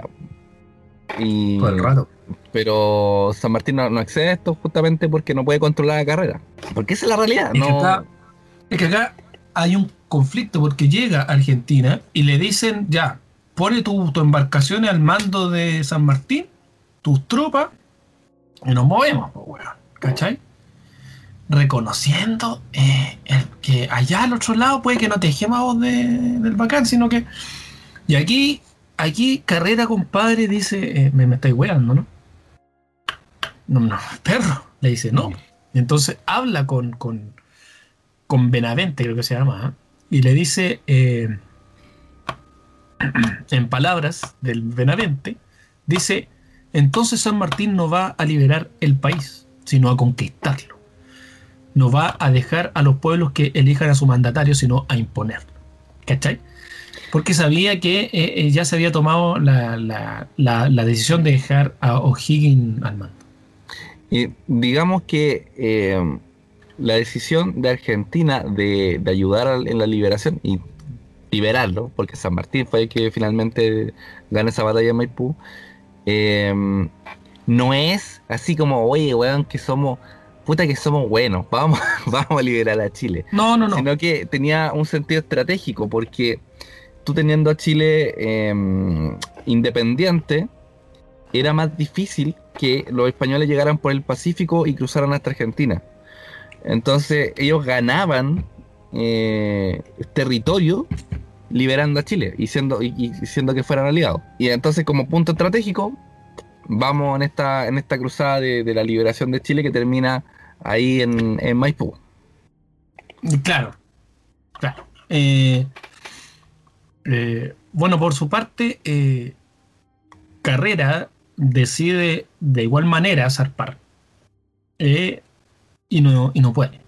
Y aquí es cuando ya le requisan la, flota completa, que ya que constaba de, cinco eh, embarcaciones, una corbeta, una fragata, una goleta y unos ver, bergantines. Si usted no sabe qué son, búsquelo. Para eso está Google. Si Eh, no saben, nosotros tampoco. nosotros tampoco se lo vamos a explicar. ¿Cachai? Eh, y lo toman y lo encarcelan a bordo de eh, uno de los de un barco, un, ¿cachai? Eh, y aquí ya comienza ya eh, la dura travesía de, de carrera para volver a la patria a la que nunca vuelve. Este ya es el, el, digamos que el ocaso de la vida de carrera, desde Sí, este claro. punto hacia adelante. Em, carrera logra liberarse o sea, de, de esta cárcel, eh, convenciendo ahí a un a uno de, de- de sus captores que bueno, en realidad era como injusto y logra escaparse a Montevideo, donde se obtienen las primeras noticias acá en Chile de que lo habían visto en Montevideo y eh, logra volver donde su familia y ya con la idea de irse a Estados Unidos. Eh, pero se entera que sus hermanos habían sido Ajusticiado. ajusticiados por el ejército en Argentina. Pero eh, sabemos, o como ya dijimos, como somos carreristas en este programa, desde el punto de vista de la historia, desde este lugar, eh, sabemos que O'Higgins ya no... Bueno, de hecho Carrera le, le dice, ya que en algún, en algún punto de la historia le dice Carrera, perdón, San Martín a O'Higgins le dice, ya, ahora ya que tenemos el, el poder, necesitamos liberarnos de nuestro enemigo interno. Y eh, parte de sus enemigos internos, por supuesto, que son los carreras. Que Claro. además le- les habían sido ofrecidos eh, embajadas para sacarlos de, de América y fueran a otro lugar y, pues, y, o sea, no estuvieran guayando acá, no estuvieran haciendo un problema eh, para ellos como, como Ejército de los Andes o Logia Lautarina que estaban a- al mando de, de América. Pero obviamente ellos no dijeron que no. Y bueno, terminan siendo ajusticiados en Argentina. Y eso ya a Carrera le, eh, le, le hace tomar la decisión de, de volver a Chile. De volver a De Chile hecho- para, para sacar el gobierno de, de Bernardo Higgins. Claro, de hecho, Carrera dice que, que San Martín lo, lo visitó después de la batalla de, de Chacabuco y, y para explicarle que su arresto había sido netamente político. ¿Cachai? Pero que eh, ahora que ya no había, que no había drama para el obstáculo, o sea, no habían obstáculos para, para la, la libertad. Y dice Carrera que justamente acá se entera de la muerte de su hermano y allí el hombre ya decide, compadre, ir a tomarse el poder. Ir a tomarse Bueno, el poder. Y, y esto hace que, que Carrera sirva también en, en- en- como parte del ejército para la liberación de varios pueblos de, y provincias de Argentina, eh, con el fin de que ya, yo te ayudo, pero tú me ayudas de vuelta eh, para cruzar a Chile. Y, y logran finalmente la independencia en, en- en Argentina. Y obviamente le debían este favor a, a Carrera y lo, lo proveen de, de, de armas, lo proveen de un ejército, pero no, no es como Argentina que lo hizo, sino que fue un capitán en, en particular que tenía el trato con él, Claro. porque eh, Argentina finalmente le dice que no. O le dice, bueno, no, ni cagando. No, no, no estamos a, a- a permitir que vaya, vaya para allá, pero sin embargo, eh, logra de parte un capitán al, al que le, le- le ayudó harto en las batallas, eh, que le proviera de, de estos recursos, con el que comienza esta travesía eh, que lamentablemente nunca llega a su, No, de hecho, a su, a su destino. Carrera se encuentra ya en esta altura con algo así de 500 hombres que tenía a su a su A su haber. a su haber, claro Eh, eh, y por, por Buenos Aires digamos por ese lado ya había sido bloqueado ¿cachai? el hombre decide internarse eh, por el sur por las Pampas ¿cachai? para poder cruzar la cordillera hacia Chile incluso dicen por ahí que entre los indígenas lo empezaron a, a ayudar y según cuenta la leyenda lo nombran Pichirrey, o sea, pequeño rey. Eh, también ahí eh, puso en libertad a varios prisioneros chilenos que habían, ¿cachai? Eh, lo unió a su, a su grupo. eh, y aquí ya estamos ya totalmente acercándonos ya a la muerte del hombre, porque ya el desgaste de, de intentar cruzar hacia Chile, de, de ciudad en ciudad hacia el sur, tratando de ver por dónde pasar, eh, ya estamos hablando de 1821 eh, y ya, ya, ya no había por dónde. ¿Cachai? Y empezó a quedarse sin gente, sin... O sea, empezaron a desertar, sí, traiciones por aquí y por allá, hasta así- que termina así. siendo capturado por, por el ejército, eh, por parte del ejército de los Andes. Sí, Y, y ya llegamos, como es capturado, ya llegamos por supuesto a su muerte, que eh, es fusilado, pero Carrera es tan magnánimo en, en su historia que hasta el último minuto de vida demuestra por qué es un héroe de la patria, por qué es un patriota. No sé si quieres contar esta parte de la historia tú o la continúo. Mira, aquí voy yo. Entonces el hombre fue derrotado en combate. A todo esto se pitió a varios. Lo tomaron detenido, lo enjuiciaron y lo condenaron a muerte. Entre ellos por muchos crímenes de tierra, muchos, muchos crímenes. Y fue fusilado cerca del mediodía. A las del- 11 de la mañana, si es que no me equivoco, fue, Sí. fue fusilado. cer- cerca del mediodía, el 4 de septiembre de el 21, 1821. O sea, exactamente 10 años desde que comenzó su carrera independentista. Exacto. Eh, pidió primero que no se le demos- que no se le vendaran los ojos. ¿Cachai? Que se le apuntara donde estaba su mano, que era su era- corazón, y estar de pie. O sea, ¿cachai? Eh, obviamente se le negó. Eh, luego de esto, el hombre cuidadosamente, compadre, se, se, se limpia algunas motas de las mangas de su casaca mi- militar y grita nada más ni nada menos que muero por la libertad de América. Y lo fusilan a José Miguel Carrera. bueno, eh, se dice también Espérate. que... eh, Un minuto de silencio. Se dice, que, se dice que cuando lo fusilan, bueno, primero llega el, el- el cura, digamos, y tiene una discusión con el cura, porque el cura quería que se arrepintiera, a lo cual Carrera nunca accede, porque dice que no tiene nada que arrepentirse. Le dice que se vuelva a la religión y le dice que solamente se va a volver a su patria. Y, y ahí, claro que le dice arrodíllate ante Dios y le dice que no, que de pie. Y lo sacan a, a- un, patio donde, lo, fusilan, que era un camino recto, pero para con el afán de humillarlo, lo, lo van a pasear por todo el, recinto. Pero en vez de eso, Carrera eh, dicen que nunca bajó la vista, sino que siempre fue altivo durante todo este paseo.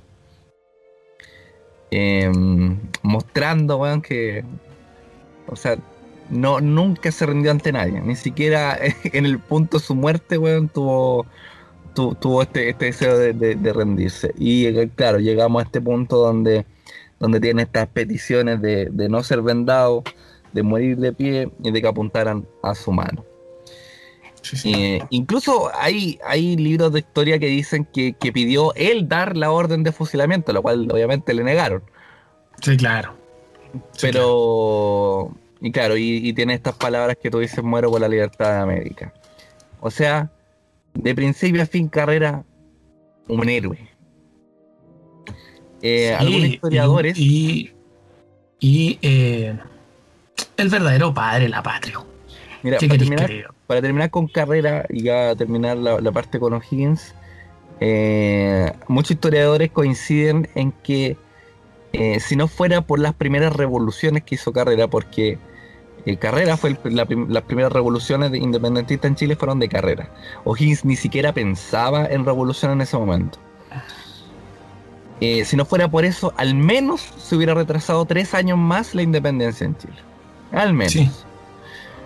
Eh, bueno, así que muere Carrera y vamos a donde O'Higgins. ¿Qué está ocurriendo con O'Higgins? Porque O'Higgins eh, se está convirtiendo, eh, se convierte en el director supremo de Chile o el primer presidente de Chile, eh, luego de la, de la batalla de Maipú, que también según muchos historiadores coinciden en que O'Higgins, a diferencia de la historia que nos cuentan en el colegio, O'Higgins no gana esa guerra, sino que llega cuando ya está ganada. Cuando ya San Martín derrotó a los, a los españoles, O'Higgins llega con un, un grupo, un grupo de, de- de viejos y de niños a tratar de combatir. Pero ya no, se- ya, ya no había nada que hacer. Sí, eh, pero ya, lo habían ganado y bueno, termina de... de- Oye, de- entre paréntesis, re- recordemos que a Carrera con Perro le- lo, lo- lo- cuando muere eh, lo decapitan y lo mutilan, weón. ¿Cachai? Eh, digamos que lo pasearon, Perro estuvo por ahí su cabeza. Oye, como- y, No si eran unos weones muy, muy amorosos. y, y como, Ah, y como último dato, eh, eh, para que quede claro que O'Higgins de alguna manera estuvo medio ahí, O'Higgins no se le ocurre nada mejor que mandarle los gastos de fusilamiento al papá de Carrera. Sí, sí, no, unos weón. Así de, ¿ah? de, de- de bueno, O'Higgins. Eh, pero entonces estamos en la, la batalla de Maipú, que como dijimos, llega mm, O'Higgins simplemente a, a dar el abrazo y decirle, viva el libertador de América, viva el libertador de Chile, San Martín. Es las palabras que pronunció O'Higgins. Y a, a lo que San Martín le responde, viva el director supremo, oye, O'Higgins. Eh, y entonces aquí ya termina de algún modo la carrera militar, eh, 100% O'Higgins, y comienza la carrera política. Eh, y digamos, ¿por qué no? Uno de los primeros periodos oscuros de esta nación, donde tenemos un gobierno eh, autoritario y totalitario, que muchos han llamado dictadura. Como por ejemplo yo.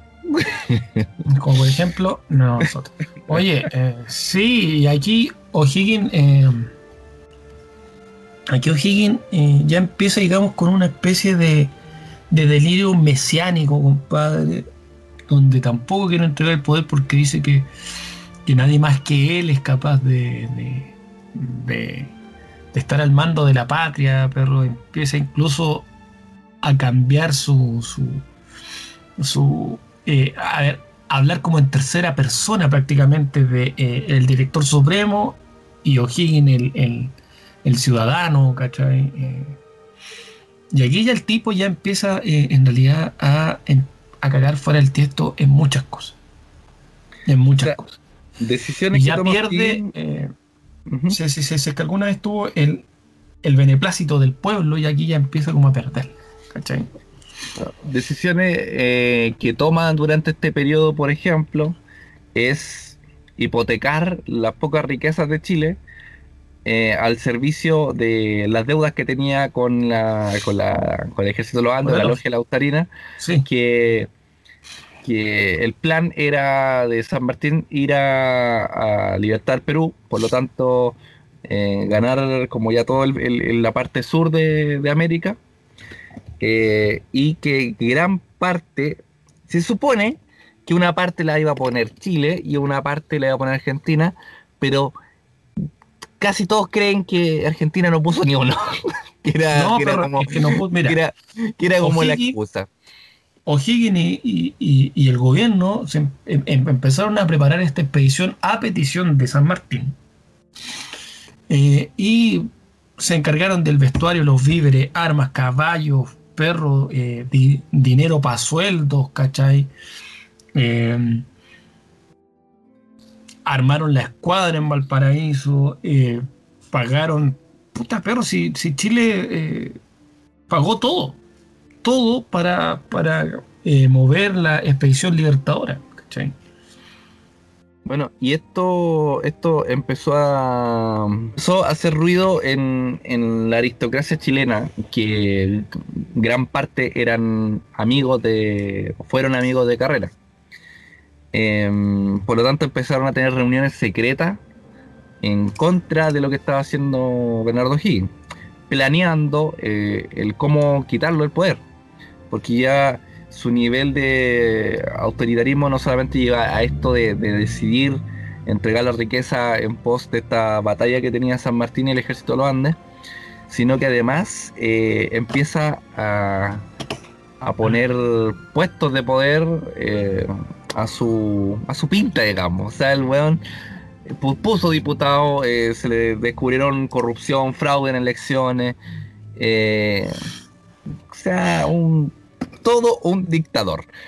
Y eh, em, se esperaba que, que Carrera llegara y tomara el poder, al menos ese era, ese era el plan de estos, de estos aristócratas, pero ya sabemos que terminó con la muerte y, y por lo tanto ya no solo veían a O'Higgins como, como un corrupto, sino que además como un asesino que tenía las, ma- las manos manchadas de sangre por la sangre de los Carreras de los cuales de alguna manera u otra a los tres se lo había fusilado y no, ¿por Sí, qué no decir, y por qué no decir también a Manuel Rodríguez que según O'Higgins Rodríguez Era un se intentó, se intentó escapar pero eh, la historia dirá yo creo que le dispararon por la espalda en un acto cobarde weón, para para quitarlo o sea finalmente O'Higgins lo que hizo políticamente fue quitar a todo a todo aquel que representaba un peligro para su eh, para su poder, para su gobierno,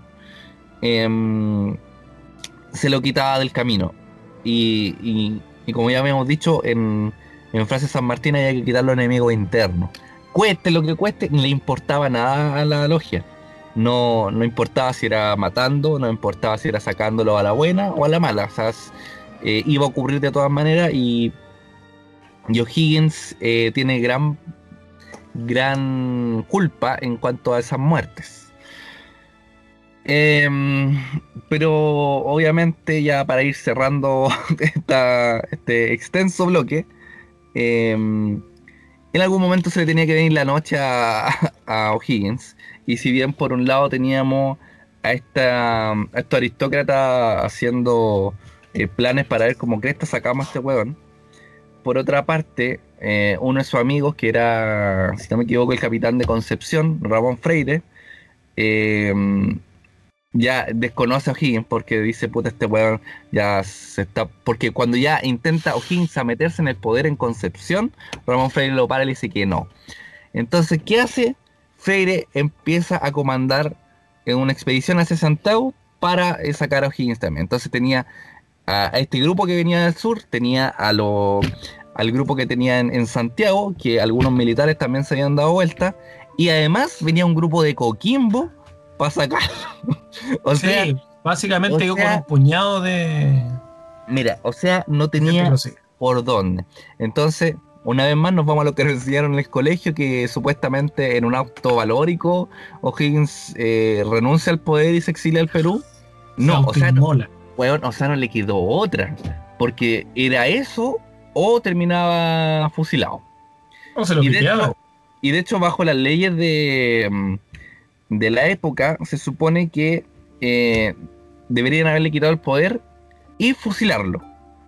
Pero eh, entiendo que Ramón Freire es el que intercede por ahí y eh, permite que en vez de, exil- de, de fusilado se vaya mm, simplemente exiliado al Perú. Sí, claro.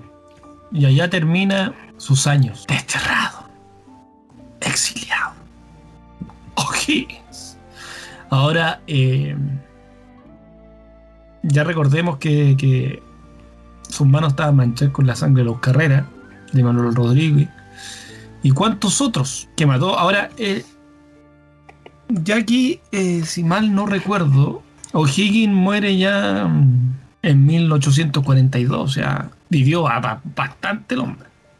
O sea, claro, para la época yo creo que vivió harto, creo que murió como a los sesenta y tantos años. A diferencia, digamos que a todos los demás los mató prácticamente a los 30. Sí, pues, durante Eh, sus 30. ya en el 42 cuando muere, eh, dicen que mandó a llamar a un notario y redactó el testamento, ¿cachai? Eh, y le deja creo que todos su- su- sus bienes, eh, si mal no recuerdo, a la hermanastra que tenía, ¿cachai? Eh, y a don Pedro Demetrio, que era su hijo, que no estaba reconocido. No está reconocido porque, eh, coincidentemente en su historia, como le ocurrió a él, eh, estuvo tuvo un hijo con una con una persona casada, con una mujer casada, y por la ley de la época Sí. no podía reconocerlo. Así que, eh, si bien se hizo cargo, no, no lo reconoció nunca. A Sí. Pedro Demetrio. Mira, pues podríamos dar unos, unas obras, unos le- legados de O'Higgins versus los de los del puto amo, si quieren. O, Sí, dale para ir terminando. bueno, eh, entre, entre algunos fundó la Armada de, de Chile, todos sabemos por qué. Em, también hizo las cartas constitucionales, proclamó la, la independencia el 12 de febrero de 1818.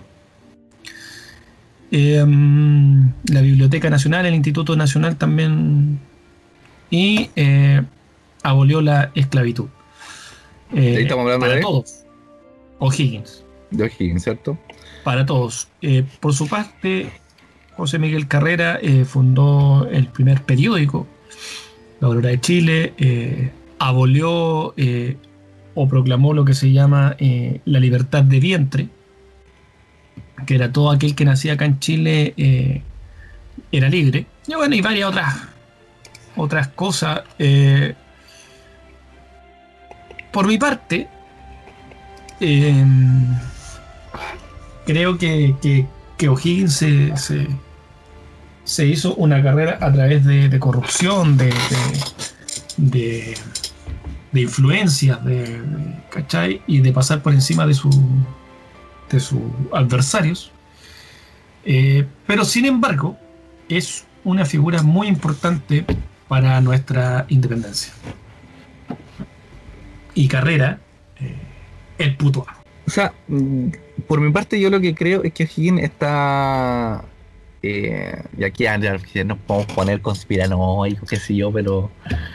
Llámeme como quiera, pero eh, a propósito está elevada su figura eh, sobre la de los carreras o sobre lo que podría ser un Manuel Rodríguez. porque recordemos que en el- los colegios, no sé si todavía, pero al menos cuando me tocó ir al colegio, probablemente a ti, la figura del padre de la patria es O'Higgins. Y, Sí, claro. y, y la, la historia que se cuenta de independencia de O'Higgins, eh, carrera es muy poco, y Manuel Rodríguez. No, de, de carrera te hablan de, de la patria vieja, de que hizo los símbolos patrios, Claro, ¿cachai? claro. los primeros, Y eso- y, y que doña Javiera Carrera bailaba la resbalosa.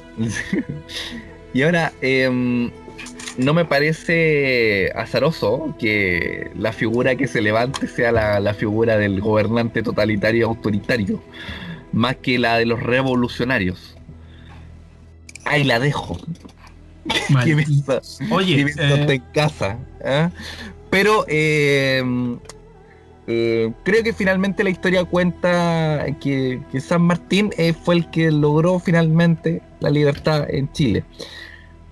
Con la muy brillante eh, participación inicial de carrera, porque sin carrera probablemente no, no existen las primeras tomas de poder de los primeros independentistas en Chile. Y de verdad para mí O'Higgins eh, es una figura sobrevalorada y que en realidad eh, carece de, de- de valor histórico al, al conocer toda esta historia. No, si bien sí es verdad que liberó victoriosamente algunas batallas, eh, también eh, su impulsividad hizo que, que- que perdiera y que, y que tuviéramos desastres durante esta, esta, esta historia. como todas eh, las batallas, el desastre, el, Claro. el desastre. Claro, Entonces, eh, eh, bajo mi punto de vista, las figuras libertarias son Carrera, San Martín, eh, Manuel Rodríguez, muy importante en cuanto a la defensa, pero ya lo, ya lo hablaremos en otra oportunidad. Pero Higgins tiene, tiene, tiene sin duda algu- alguna obra hist- histórica importante, pero no me parece que sea eh, que sea justa llamarlo o, el, el padre de la patria. Me parece bastante injusto con, con las otras figuras que, que sí existen en la historia de Chile. O por lo menos no el único, por lo menos. O por lo, sí, por lo menos no el único. ¿Qué Mira, piensa usted eh, en casa? ¿Eh? ¿Está de acuerdo? Debo ¿No decirle que eh, muchos años después, por ahí por 1882, perrito, 1882, en plena guerra del Pacífico, un descendiente del gran José Miguel Carrera libra eh, la batalla de la Concepción. Así Todos es. sabemos lo que va a ser la batalla de la Concepción y si no, vamos a hacer un capítulo para esto. Que era su nieto, nada más ni nada menos que Ignacio Carrera Pinto, sí, eh, sí, el hombre que sale en el billetito de Lucas. Eh, y ahí tení, ahí, ahí tení, descendiente del gran José Miguel, y un he- ese huevo fue un héroe en un combate donde tuvo que dar la vida. Sí. Eh, e- ese es el legado. Ese es el legado de uno y ese es el legado del otro. Eh, Bueno. yo, yo me quedo eh, y me declaro aquí, por si no lo notaron, carrerista.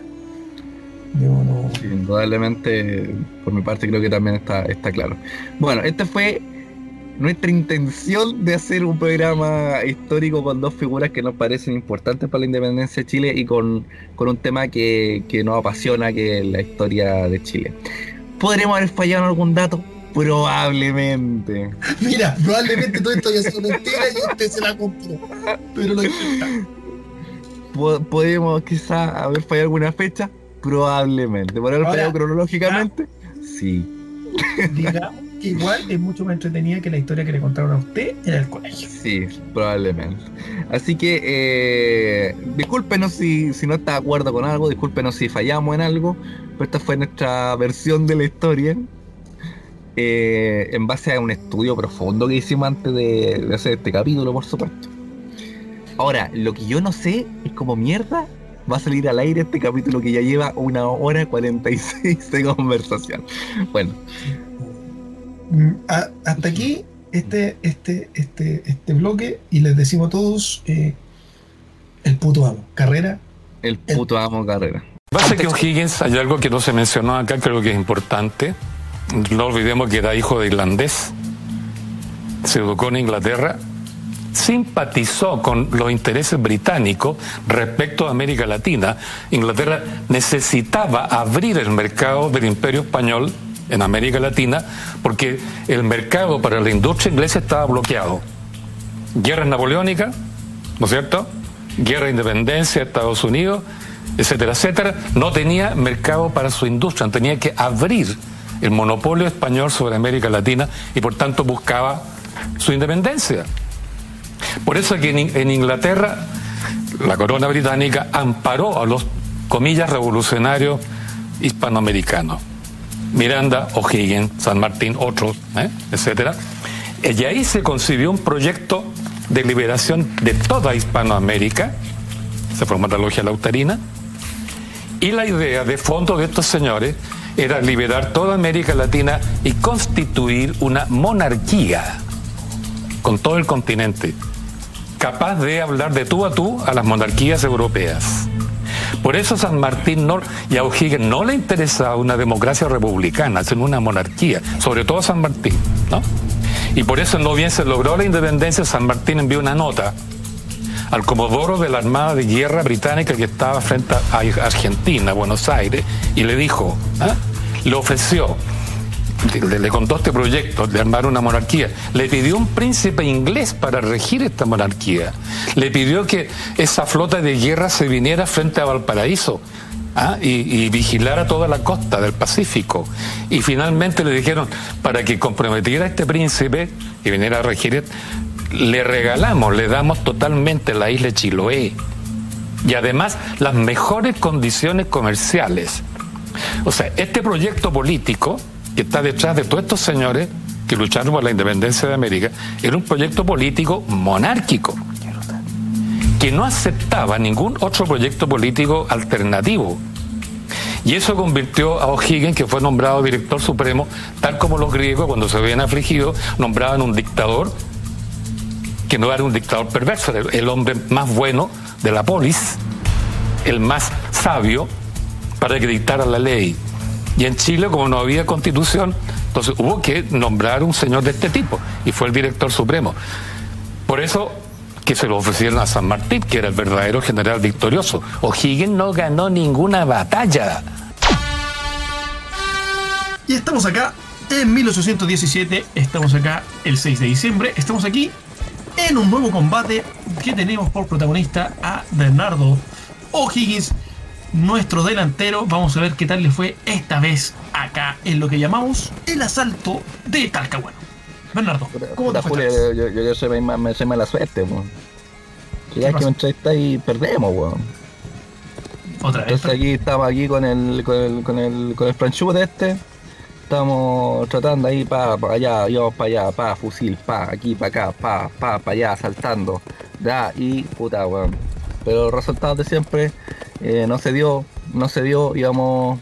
Yo creo que jugamos mejor, sí. Yo creo que batallamos mejor, eh, tocábamos más ahí el, todo lo que es la bala, el fusil, lo tocábamos mejor. eh, teníamos mejor estrategia, pero nada, pues, nada, se dio, se dio, nos, nos descuidamos y, y al último momento ahí, bueno, nos culearon parados. Llegamos por segunda vez al bloque 3. Porque Oye. no me van a creer nada. Hablamos ya de esto, pero no lo grabamos. No grabamos, pues, weón. Ya, así que vamos a ir de- directo, directo al grano. Aquí comienza el bloque de película.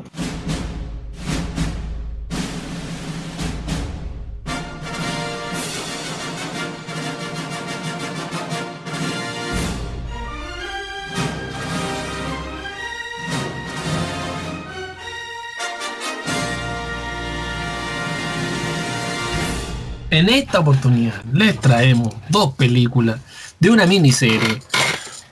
Disculpen si estoy un poco apurado, ¿no?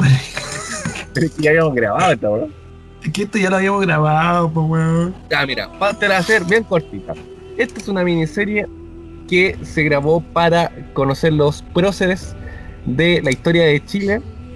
A, eh, a propósito del, del bicentenario. Así es. Entonces contaba con episodios que se desarrollaron entre el 25 de marzo del 2007 hasta el 31 de mayo del 2009.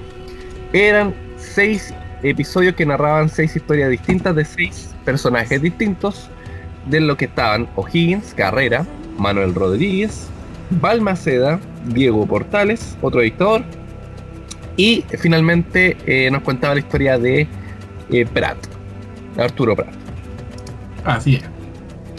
Entonces nosotros vamos a desarrollar en este bloque eh, el análisis de las películas O'Higgins, Vivir para merecer su nombre y Carrera al Príncipe de los Caminos. La primera dirigida por Ricardo Larraín y actuada en su personaje principal por Julio Milostich, Bernardo Higgins. La otra dirigido por Cristian Galás, actuada por Diego Casanueva como José Miguel Carrera. Eh, lo interesante de estas películas, es como un déjà vu. Sí, mira. Es que Me eh, siento que ya estaba en esto. las primeras tres, si bien eran de directores distintos, eh, que hablaban de O'Higgins Carrera y Emanuel Rodríguez, utilizaron los mismos actores para representar los personajes. Por lo que eh, es interesante ver cómo se van desarrollando la historia y además interpretada por los mismos personajes. Entonces, eh, vas llevando la historia cuando tú ves las tres. se ve súper interesante como un solo producto. O sea, están interconectadas. Bueno, y como ya le contamos la historia en el bloque 2, eh, ahora les vamos a contar solamente lo que opinamos de estas hermosas películas: Carrera, El Príncipe de los Caminos y O'Higgins, El Guacho Riquelme. No, no, no, se llama O'Higgins, Vivir para merecer su nombre. Ah, ¿Te parece Si yo te resumo lo que es O'Higgins y tú me resumes lo que es Carrera, va, ¿qué te parece?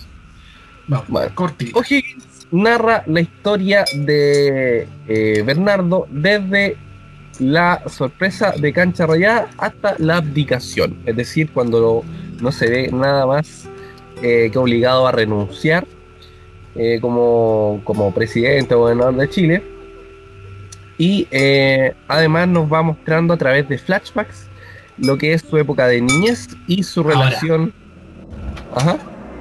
Con la sorpresa de cancha rayada quieren decir el desastre.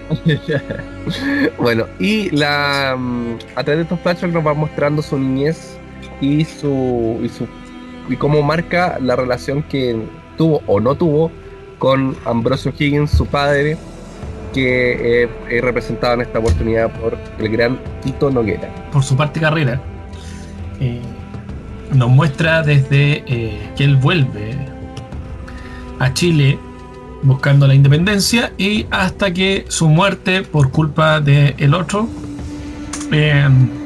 ya en, en, en Argentina. Pobrecito. Bueno, y entre medio nos, nos narra carrera lo que es su viaje a Estados Unidos, eh, su relación con, con su mujer, eh, etcétera. Lo que te había mencionado cuando grabamos y no, y no grabamos, cuando ya como habíamos conversado esto, es que tienen eh, de forma interesante dos personajes femeninos que funcionan como, en el caso de O'Higgins, como voz de la conciencia y en el caso de Carrera como su pilar fundamental, casi como, como quien, a, a quien le debía la moral y la ética era a esta persona. Entonces, en el caso de O'Higgins nos referimos a su madre, que es Isabel Riquelme, y en el caso de Carrera, el papel representado por Javiera Díaz de Valdés, su mujer Mercedes Fontecilla, que ya lo mencionamos en el bloque 2, pero eh, funciona como pilar importante para la vida de Carrera, en cuanto a que ella decide apoyarlo a pesar de, que también tiene que llevar sola eh, prácticamente la crianza de los cinco hijos que creo que tuvo con Carrera, ¿no? Eh, por parte baja. Oye, eh, ambas películas, eh, si bien eh, tienen harta exactitud histórica, obviamente se dan, cada una se da su, su, su, su licencia, ¿no? Para que la, la historia sea más, más, más, más rápida. Eh, de la actuación es como, como, como- como- esto ya lo comenté. Eh, prefiero la de Julio Mil, porque Claramente eh, Diego actúa me- mejor, sí. Y por otro lado, creo que, mm, que, que está mejor tratada eh, O'Higgins que Carrera. Está bien. Yo, por mi parte creo exactamente lo mismo, así que hasta aquí llega... No, no, mentira. Eh, lo que te quería mencionar, sí, son los puntos como bajos de las películas, que si bien, como tú dices, son... Que no son pocos. pero No, por ejemplo, el- el caso Higgins, un punto bajo para mi gusto es que no, no se, no queda muy claro como la parte de corrupción que tiene O'Higgins. No tiene, no queda muy, si bien se nombra en los gritos que le hacen la abdicación, que le nombran la corrupción, pero no se ve todo lo que hizo Higgins, la mano negra que metió en las elecciones, no se ve eh, que puso político en algunos lados a propósito, no se ve Bueno, que, lo que, que- que lo quería hacer en Concepción y por esto ocurre lo del- que venía el ejército del sur. Entonces esto como que se obvia y te lo resumen simplemente en los gritos de la abdicación. Eh, y por su parte Carrera, lo, lo que te mencionaba es que eh, tiene como este bajón a la mitad de la película, como que se van en una psicología medio extraña de Carrera, como que se empieza a cuestionar y, y es todo muy raro, weón, pero se pone como fome la película. Sí, Cosa que también- unas bajas y obviamente en O'Higgins, si ya queda como el, como, el dictador y como el, como el piteado, tampoco podían hacer y destruirlo tanto y por eso claramente eh, no se toca el tema de la corrupción y otras cosas de las que... Como por ejemplo que siempre se dice que no fue el que, el que, mandó a matar a los carreras o a- o a Claro, de hecho, eso está, está bien porque al final lo que quieren representarte es la visión de O'Higgins que tenía de cada uno de esos hechos. O al menos de los historiadores o'higginistas. Eh, pero cuando tú veis las tres películas que funcionan súper bien juntas, te queda un poquito más clara la, la, la película, valga la redundancia. Así que mm, eh, por ahí bien, pero, pero si tienen estos puntos bajos que yo creo que es como más de la narrativa del cine chileno. De que como que te mete al, al medio, no sé por qué te mete una wea fome, siempre. Como que te. No, claro, que, te- que se te caga la película. psicológico, weón. Ambas películas claramente eh, no, no son películas de acción porque justamente las batallas no pueden ser recreadas de la manera que debiesen haber sido, ¿no? Eh, No, de hecho, pero aún no- así eh, que el hay, hay- presupuesto no era, no era de lo mejor. Tenemos, bien ahí- Es bien- ese- esa escena de los barquitos, weón, que mejor lo hubieran hecho con barquito papel en un charco la weá, porque y hubiese sido Eso. mejor. Oye, sí, tiene weón, de, del juego de Play 1, malito. unos combates, ahí, bueno. Pero en general, en general no son malas películas. Y No, pues, o sea, de las dos, inteligentemente- aún así. Inteligentemente se, se, se enfocan más en los personajes que en la batalla en sí. Así que eso Sí, claro. obviamente hace obviar eh, que, que, que extrañamos el, el- como la acción de cada una de las batallas. Eh, por lo demás, ambas buenas, eh, interesantes desde el punto de vista histórico. Y básicamente, si usted no conoce historia, eh, un buen momento como para acercarse eh, a los próceres de la patria. Al puto amo y el guacho recalde. Es una buena oportunidad pa- para, para conocer esta parte de la historia. Yo recomendaría ver las tres eh, películas. Ojalá seguidas para, para seguidas. entender como el panorama completo de, de esta parte de la historia de Chile. Porque si ves solamente O'Higgins, probablemente te quedes como con la una sensación no completa. Pero bien, a pesar de que, como ya decías, eh, hay sucesos que están un poco cambiados, pero que ocurre hasta en Hollywood, que se cambian sucesos y personajes para... ¿Por qué no hacerlo acá en Chile, no? No, es, es más que nada que funcione la película, porque obviamente no podéis tener un montón de personajes, no podéis tener y no podéis contar eh, detalle por detalle cómo fue el suceso, sino que tenéis que dejar como más que nada la sensación, así que eso está está súper bien. Y además no son películas cortas, son casi ambas son casi de dos horas. Pero está bien.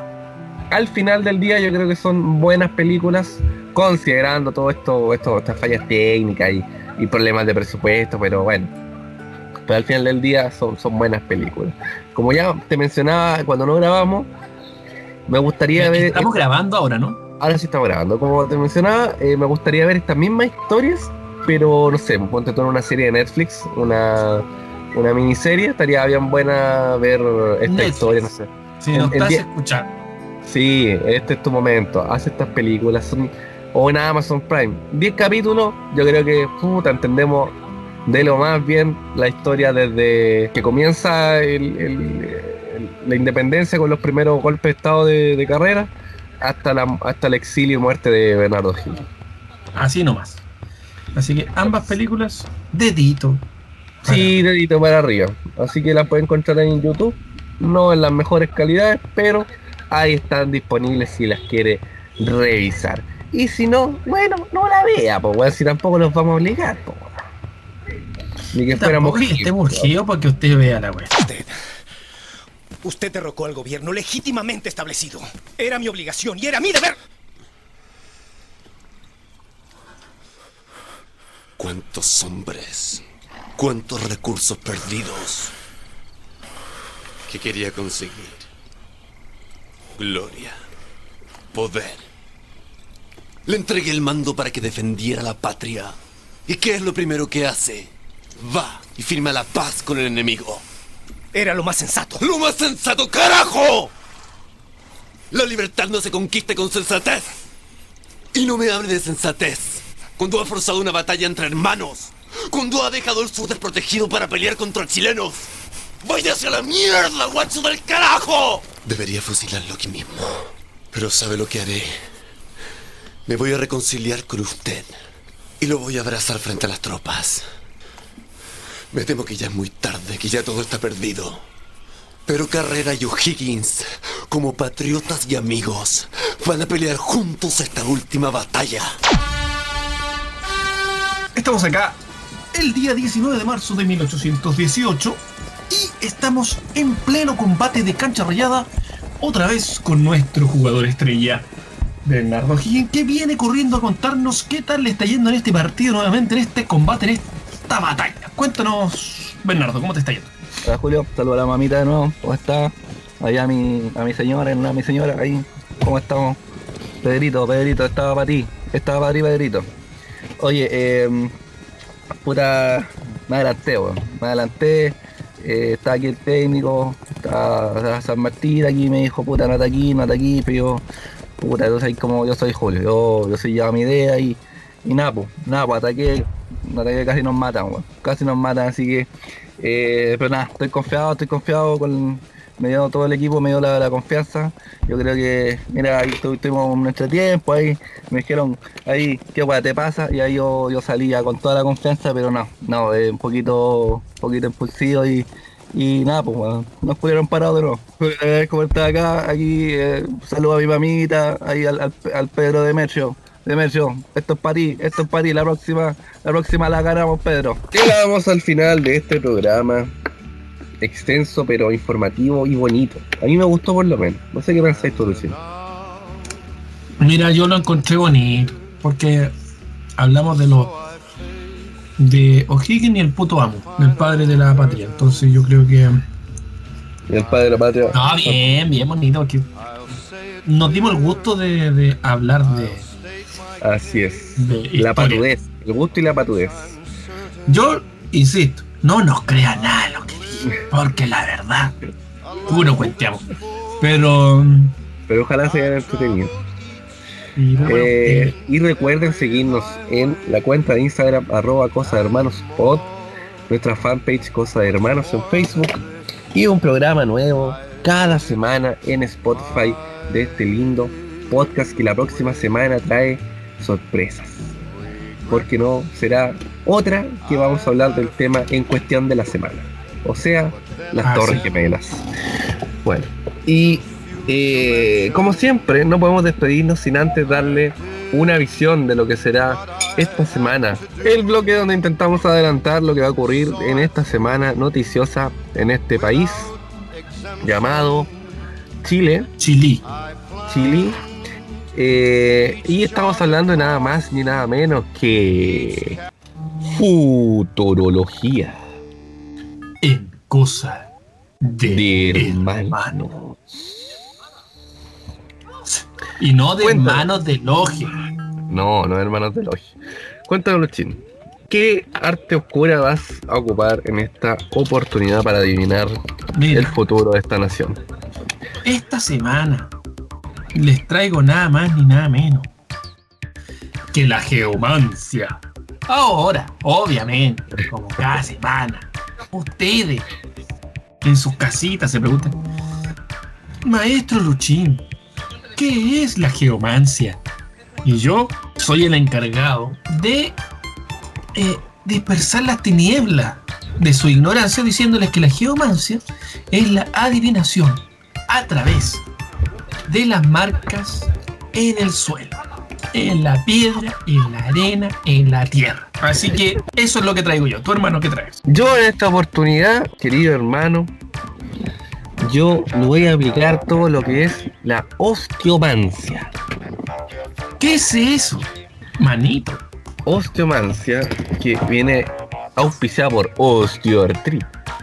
Osteoporosis. Que consiste básicamente en la adivinación mediante la manipulación u observación de los huesos de los animalitos. Pero en esta oportunidad yo he desenterrado al mismísimo guacho y lo voy, le voy a leer los huesitos. Los huesitos colorines. Vamos, Ya, Luchín. ¿Quién parte? ¿Tú o yo? parte.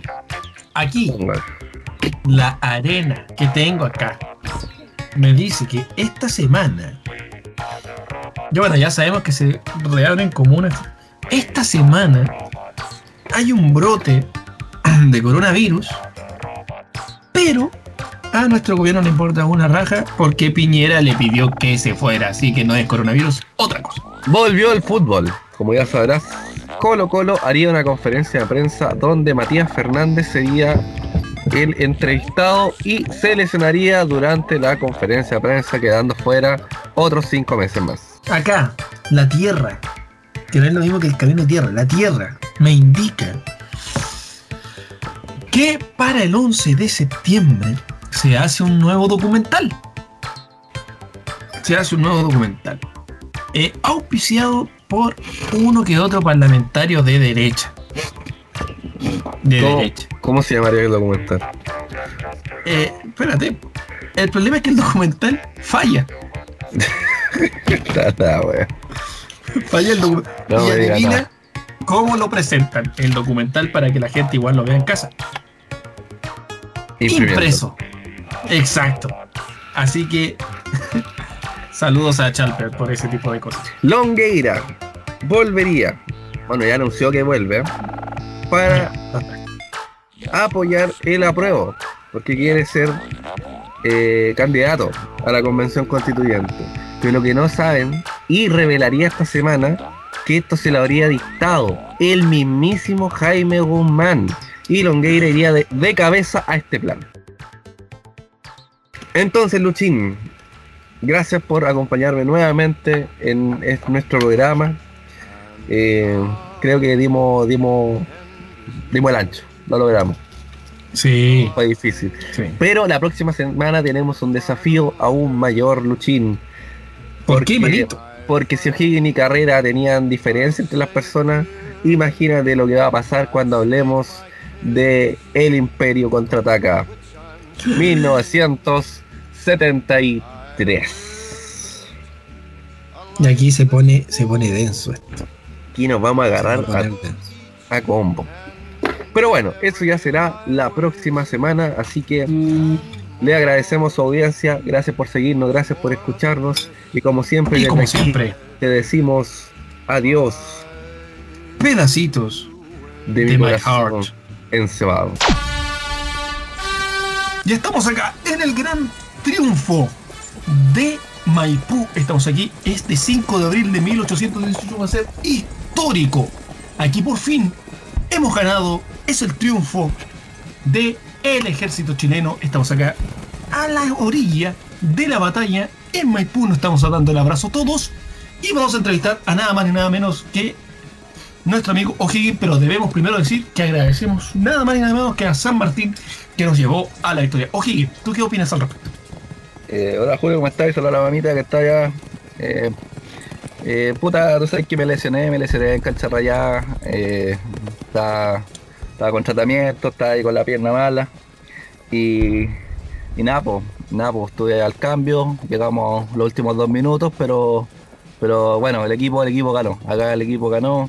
Eh, De toda la confianza, toda la confianza del equipo, siempre subimos que iba a ganar, yo siempre te lo dije. Julio, que te dije en algún momento no dejar de culer parado y sucedió, pues sucedió hoy día, hoy día el día histórico, gracias a San Martín y a todos los cabros acá de Argentina, lo lograron, lograron la proeza, se los culearon parado a ellos.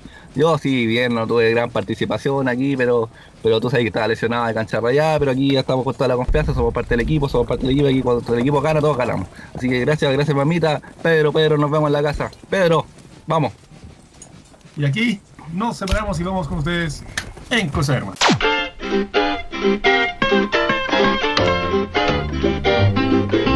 He's a man that smokes that job, that job will take you for a dive. Wonders if he's still alive when you smoke that killing job.